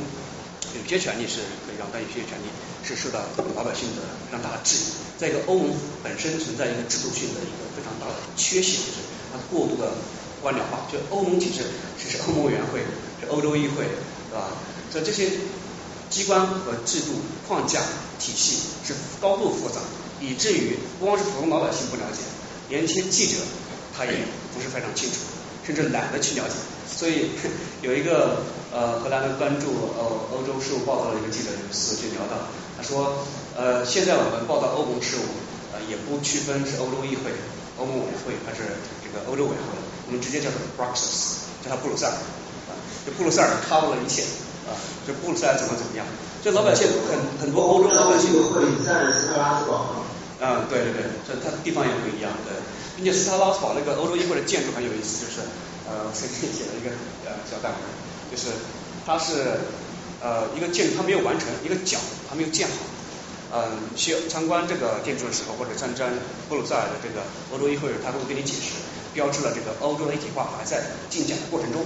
就是 on the process。啊，说这个建筑还在 on the building，呃，并且这个缺了一角呢，它对的是哪里呢？对的是东面，对 的是东欧，就是欧洲一体化继续慢慢的是向欧盟东扩，一步步向向东面，它是有隐喻的。但是另外一个很不巧的隐喻就是，或者是故意的一个隐喻吧，就不知道建筑师当时设计的时候有没有那理念，它长得非常像这个巴别塔那幅画，就是大家有印象吗？巴别塔对。啊就是圣经里面故事，但是有非常著名的世界文化，是巴别塔。如果把这个欧盟呃这样的一个议会，这个隐喻成一个巴别塔，就说明这是一个人类的一个妄念，就是想去推动这个人类的一体化。呃，但是当时巴别塔圣经的故事大家知道，就是上帝就是最后摧毁了这个巴别塔，然后分别了人类的语言，所以呃传说就是有这样的各个国家的语言。那现在就是欧盟想做了一个努力，就是反方向的计划，不管突破语言的障碍，突破文化障碍，然后重新走到一起。嗯，所以呃有有各方面的挑战吧，但是我觉得嗯在目前欧洲来说的确是比较困难，特别是面对这个呃就不太确定的这些呃难民议题，特别是中东局势，还有北非。其实我们更多关注是中东的这些难民，其实北非的呃这些移民也是非常可观的。并且有朋友讨论到，就是学者也研究到，就是说在未来的几十年，欧洲的这个人口急剧增长。那这个增增长的人口，它如果啊本国没有办法提供呃这个粮食或者一些资源的话，它会寻找这个 alternative。那最近的汤进呢就是渡过这个地中海。所以这个移民问题是未来呃这个欧洲一体化非常重要的一个啊这个呃。气嘛，呃，再一个经济，这非常重要的是经济不萧条，也是阻碍这个欧洲的一体化的一个原因。再补充一句，刚才麦克讨论到这个呃左翼的民粹主义，但是左翼民粹主义和右翼民粹主义，其实它是一根藤上的两颗瓜，它选民基础很多是 overlap 的。呃，在近两年这个非常重要的一个变化就是，原来投给社会党、投给这个左翼的这些选民。转而投给了这个极端右翼政党啊，所以像像桑德斯的一些选民就投给了，还有投给，对对对，所以就就就这样的一一些一些呃呃，就是未来的一些呃一些挑战，所以呃欧盟未来是嗯就是不管从呃这个区域一体化的理论层面，还是目前面临的这个呃时代和空间上的一些局限，其实呃未来都值得我们继续的观察也。欢迎大家呃继续关注这个欧洲事务，关注我们的所有的万象，在这个地方。呃，今天我们就先分享到这里了。嗯。呃，宋老师，我没有时间那个，因为我们要给听众们留点时间来提问。因为本来大家大家都问一下宋老师问题。呃，大家提问吧。呃，你好，你先说。呃，你好，是这样的，我有一个问题，首先它是有一条，就是一个在那个在那个，不是他他过去到那个在那个按到那个那个地方，呃，是这样的，我首先要 observation，然后关于这 observation 呢，我有一个问题，大概有三个层面。首先就是我从今天的这个就是今天的这个 panel talk 里面，我觉得一个这词就是呃感觉到就是。比如说像欧盟，刚才讲的欧盟现象，欧盟议会大多数表觉得这个，比如它一个很好的 institution，但是对于一般的来说，一个选民来说，我觉得选民没有 incentive，他没有选民，他没有这个 incentive 去了解就这个复杂的 institutional design，或者就是比如说大家没有很多就绝大多数选民也没有上过 econ one one，比如说会有那个就是像是很多就是反反就是就是像 Trump supporter 他们反对 globalization。我在想的就是，比如说他们会说就是 like Chinese take the jobs，然后让我们的东西我们我没有工作了，他们就意识到这样的话他们买的东西便宜了，就很多人是他们真的是不知道我觉得是这样，所以我的问题大概就是三个层面吧，你看第一个层面就是，嗯，就是为什么现现在的这个就是 institution design 没有为这些就是一般的人创造一个 incentive。而这个 incentive 就是让他们去了解更多的政治和经济知识，这样能帮他们做更好的就是 better informed decision 这样表现。然后第二个层面就是有没有现有的什么就是一些比较好的 mechanism 或者比较好的一些电视节目里面然后给这些选民，呃，就一般的大众给他们一个 incentive，让他们去了解更多这个就是政治啊经济方面的知识，让他们做出更好的决策。然后第三个问题应该是 normative 方面。就是如果就在你们认为的话，应该用什么样的比较好的方式，比较好的 mechanism 来解决这个，就是缺乏 incentive 来了解这个，就是政治经济问题，然后来来来更好做的决策，是大概这样的。好，呃，谢谢啊。我觉得，但这个问题提的很好，但是非常复杂，我觉得可能需要单独开一个沙龙来讲。但我简单的说，就是首先，呃，就是关于动机，就是呃民民众了解政治细节的动机这个问题，它制度设计在这个方面能做的东西很有限。就是你怎么设计说让大家一定要去了解很多事情，而且而且可能在一个自由自由主义的自由民主的社会里面，呃，我本来大家就就我有权利不去了解，是吧？我有很多自己的生活。要做，本来我这个政治家就是大家会觉得说政治家拼命了，就是去去干这件事情为我们操心，我选出政治家为我操心，那就是为了我不再为这些事情操心啊，我还要为这些事情操心吗？对不对？但是这个当然只是一个层面了，另一个层面就是说，呃，确实这个制呃制度设计的太复杂，它确实是一个问题，所以我们经常需要在制度设计的时候。在不同的就是呃方面找平衡，比如说呃就是投票这个这个制度设计，你可以设计的非常复杂，比如说你可以设计成两轮投票，然后可转一致，就是要求我在选票上不仅是打一个勾，我我想选谁，而是我给所有的候选人排序一二三四五六七八九十，然后然后这个我用那个电脑来计算，比如说呃呃所有的所有的候选人他得票来加总啊，我得得一票的算呃就排到一号的算十分，排到第二位的算九分，然后最后看谁的呃。呃，得分最少排除掉，然后再一轮，呃，然后然后得得分最少再排除掉，然后把被被被淘汰那个人的分数转移到呃前面平均分配到前面几个人的那个那个头上，然后再一轮一轮算，算到最后剩下一个人。这个是在有些国家有实行过的，就是说，但是选民是完全没有办法理解，就你投完票以后，说我我给这些人排的这个序，然后你给那些人排的这个序，我自己是算不出来，说最后谁会当选的，这个只能靠机器来算的。所以，呃，到最后会搞得选民非常的困惑。就你，你这个选举制度当然可能带来额外的好处，但是它有它有它的坏处，就是它的不透明性。所以我们需要在不同的价值之间找平衡。那么，呃，说到。呃，选举就是设计制度能够为为这个 incentive 提供的一点点小小的贡献，一点小小的工作是什么呢？就是说，比如说有的国家实行 mandatory voting，就强制投票，就不像美国说你爱投不投都行，但是呃，可能在澳大利亚你你不投票是要被罚款的，或者比如说，还有现在呃现在这个审议民主理论家我开始提到的，他们试图在推行所谓的审议日这样一种这样一种议程，就是说在投票前呃两三天、一个礼拜、十天这样子，然后由政府出钱。搞一小部分的公共基金，然后邀请那些平时因为忙于工作没没时间了解政策细节的人，要坐下来，我给你发那个补贴嘛，就算算是你加班或者算就是病假或者什么的，然后坐下来大家一个小社区里面面对面的讨论这些政策细节，把这个呃政策的就是议案拿拿出来啊看看看呃讨论啊，然后然后过了几天过了十天以后讨论完了去投票，但是这个这背后有一个什么问题，就是说为什么制度设计只能做到很小的一部分，因为。你如果社会经济的大结构不改变的话，这个这个动机是永远不能够，就是说只这你你这个动机增加是非常非常有限的。比如说我平时上班很累，我平我那个每天。就是需要需要在在工作上放呃花很多的心思，然后回家我要带孩子，然后没有很好的社就是育儿保障，就国家没有育儿补贴，然后我每天被被小孩搞得精疲力尽的，晚上就是小孩睡了，我就真想倒倒到床上一觉起不来，明天早上又赶着就 commute，然后就去工作。如果我一辈子就是每天都是这样生活的话，我我还有时间去了解政策细节吗？我当然不会去有时间了解政策细节。所以你需想要。呃，选民说啊，你你们干嘛不多了解那政治呢？你需要给他了解政政治的这个时间、精力、空间，对不对？然后，所以那国家就要就要在在其他方面制造出更多的空间，给更多的补贴，然后考虑到呃就是经济分配上的呃正义性啊，对不对？然后考虑到这个这个就业的焦虑啊，这就是各方面的财政财务的焦虑焦虑啊等等，要处理了这些问题以后，才能够鼓励更多人，或者说才能容许更多人花更多时间精力。去了解政治，所以这是一个非常复杂的一个非常大的问题，对。啊，对。呃，林老师不愧是这个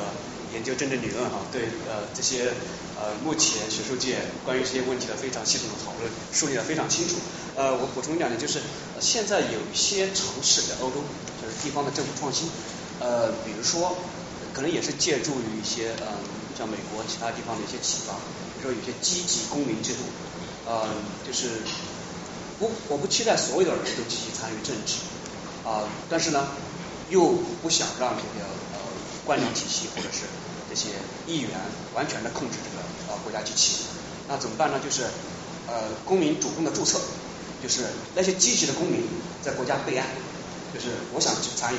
呃，但是机会到了你，要给我这样的机会，呃，机会什么时候到呢？比如说有个重大议题要进行讨论。那么就按照抽签的方式或者摇号的方式，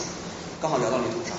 你有时间，然后你有兴趣，你有这样知识基础，或者你想去提升自己这样的能力，那你可能就能到你这样子。所以这个有点像陪审团这样的一个一个就是就是这这是一些一些做法，但是呃刚才您要讲就是其实是非常有限的。就刚才我们讨论一个就是这个呃认同政治。就是认同政治本身非常对于这个民主政治非常大的一个挑战，就是说，呃，这个原来的社会化理论呢，它已经不受用了。社会化理论意思就是说，教育、阅读，你跟这个朋友、家人的这些交流，包括你的这个社会经历、你的旅游啊、你的这个学术交流等等，包括来听讲座，都可能改变你对特定某问题或者政治观念的一些看法。所以叫 socialize。就你不断的被社会化，让你不断的 keep open minded，改变自己的观念，改变自己的这个呃认知态度，不断的调试自己的这个政治立场，啊，这是一种比较理想的状态，就是呃一种政治社会化理论。但问题说，现在很多的选民呃都是认定了某个东西，它就不变，不管他听到什么样不同的声音，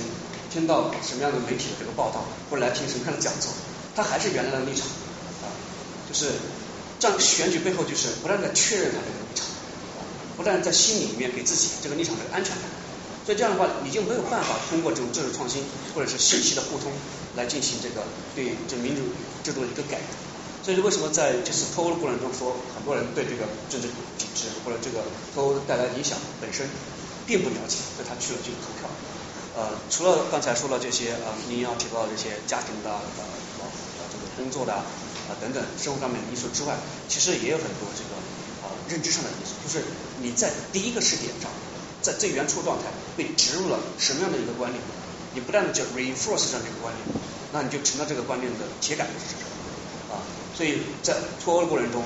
很可能某这些呃 UK 或者是脱欧派的这些里面宣传了某一个广告或者是某一句话啊，因为它是非常这个 shocking 的，就可能就抓住了这样的心理，让这个心理得到了，就是认知理论上有有这样讨论，就是得了不断的其他碎片信息的这个不断的 confirmation，然后加入了他的这个方面的立场。所以现在这个学上有一个非常前沿的一些研究，就是跟这个人脑科学就 neuroscience 结合，就看人脑里面某些细胞、某些这个神经元啊，它是怎么样组合在一起啊，形成了对某一个政治立场的一个确定性的这样的一个认同，然后确认它这个政治立场以及投票倾向啊，某种上有点有点悬。玄乎的意思，但是某种程度上也是呃有一定的这个道理啊。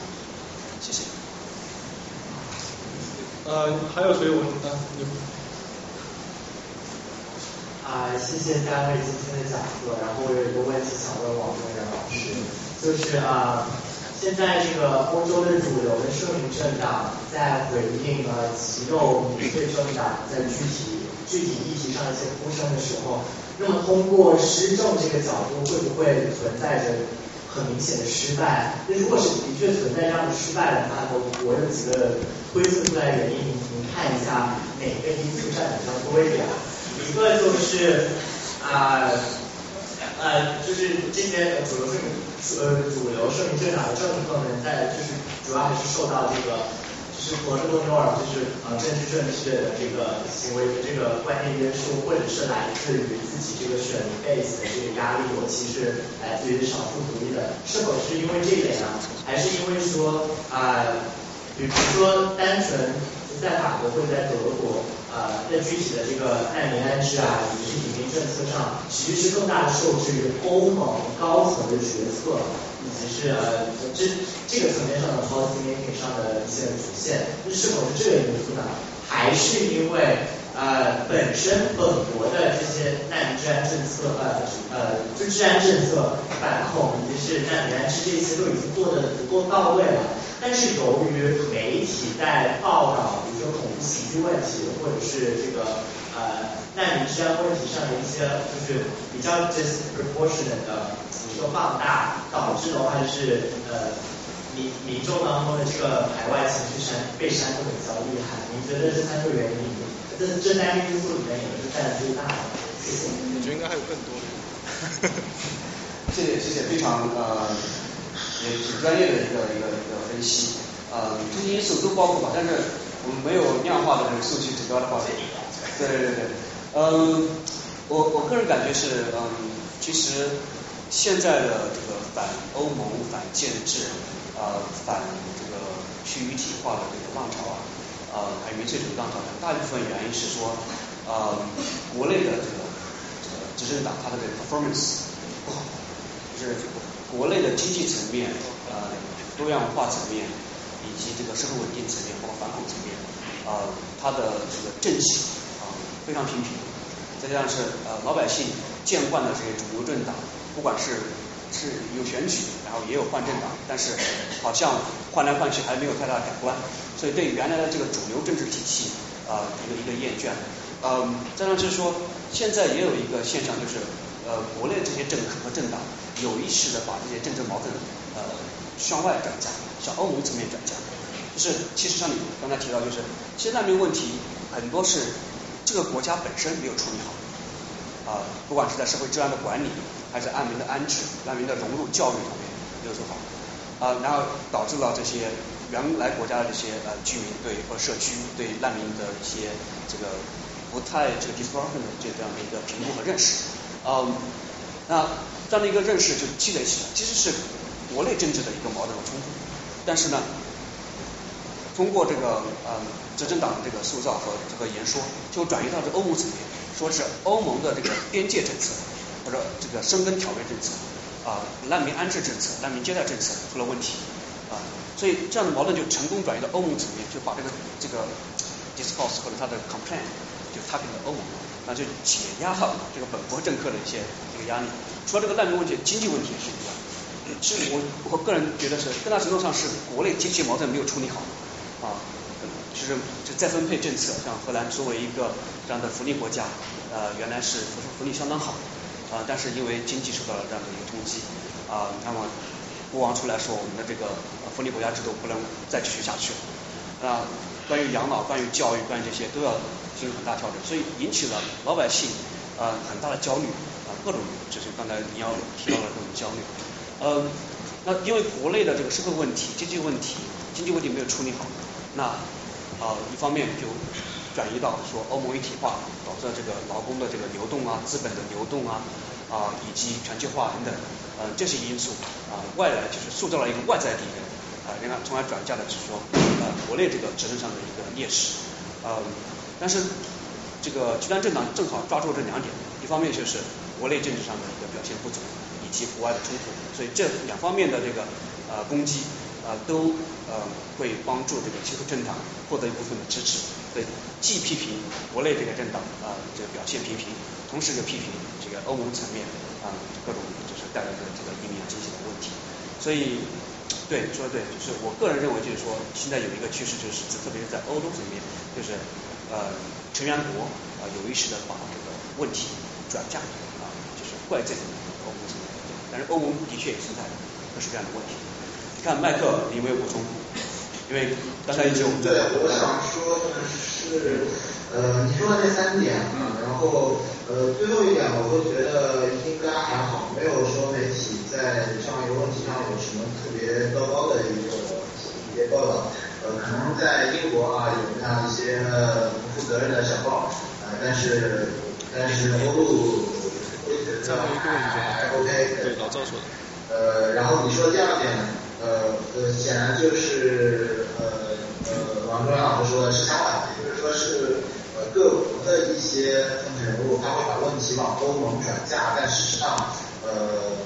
更多的其实是国内问题。呃，欧盟其实在更多的时候甚至呃提供的是帮助，而不是呃不是而不是某种限制啊。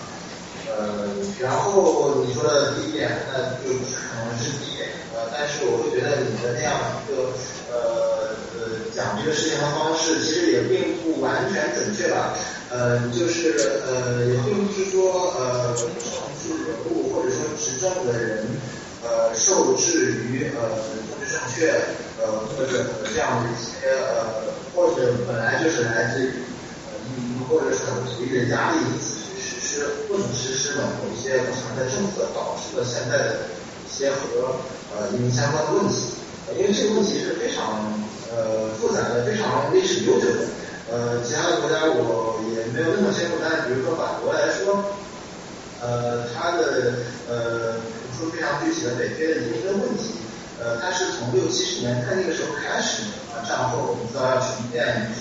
非常的那个呃北非的一些劳工。啊，然后又由于城市建设的问题，说把人房子建到郊区，然后啊，后来等到啊本地的一些啊这些人变得富有之后，离开了那些呃郊区建的集中的住宅区，就把一些啊当时呃搬过去的人呃呃集中在那里，于是成为一地区，于是有他们二代等等，然后所有这些都都使得说。呃，这样一个问题从几十年前就开始发酵，然后到现在，所以这不是说某一届政府可以通过某一种政策就真的就可以啊把这个问题彻底扭转，这是不可能的，本来就是一个无比复杂的问题啊，所以呃，在这方面治理自然就变得很难啊，那那效果就自然重测出现也变得很难，所以呃，民众在这方面的这样一些期待，他们所看到的情景呃和他们期待之间的差距是可以理解的。但反过来，并不是说政府并不想做任何的事情，做任何的改变，而是问题本身真的很大，它真的有很强的历史背景，它是一个社会问题，它是一个外交问题，它是一个城市问题，这是都是非常复杂的事情。所以，呃，可以理解说，呃，民众的这样的一些，呃，这样一些差距，期待或者显示的差距，可以想象，呃，民粹势力在借这样一些手段，但是。呃，我会觉得说，呃，呃，在政策上，呃，当然有非常多的不好的地方，但是我会说，呃，问题没有办法在一两年甚至五年、十年之内解决，呃，这是一个长期的问题。呃，非常感谢这个麦克回答和三位主持人回答。我们时间，我们时间已经已经差不多了，已经超时了，所以呃，呃今天这个活动就先到这里，然后大家之后还有问题可以私下再和三位主持人讨论。好的，谢谢。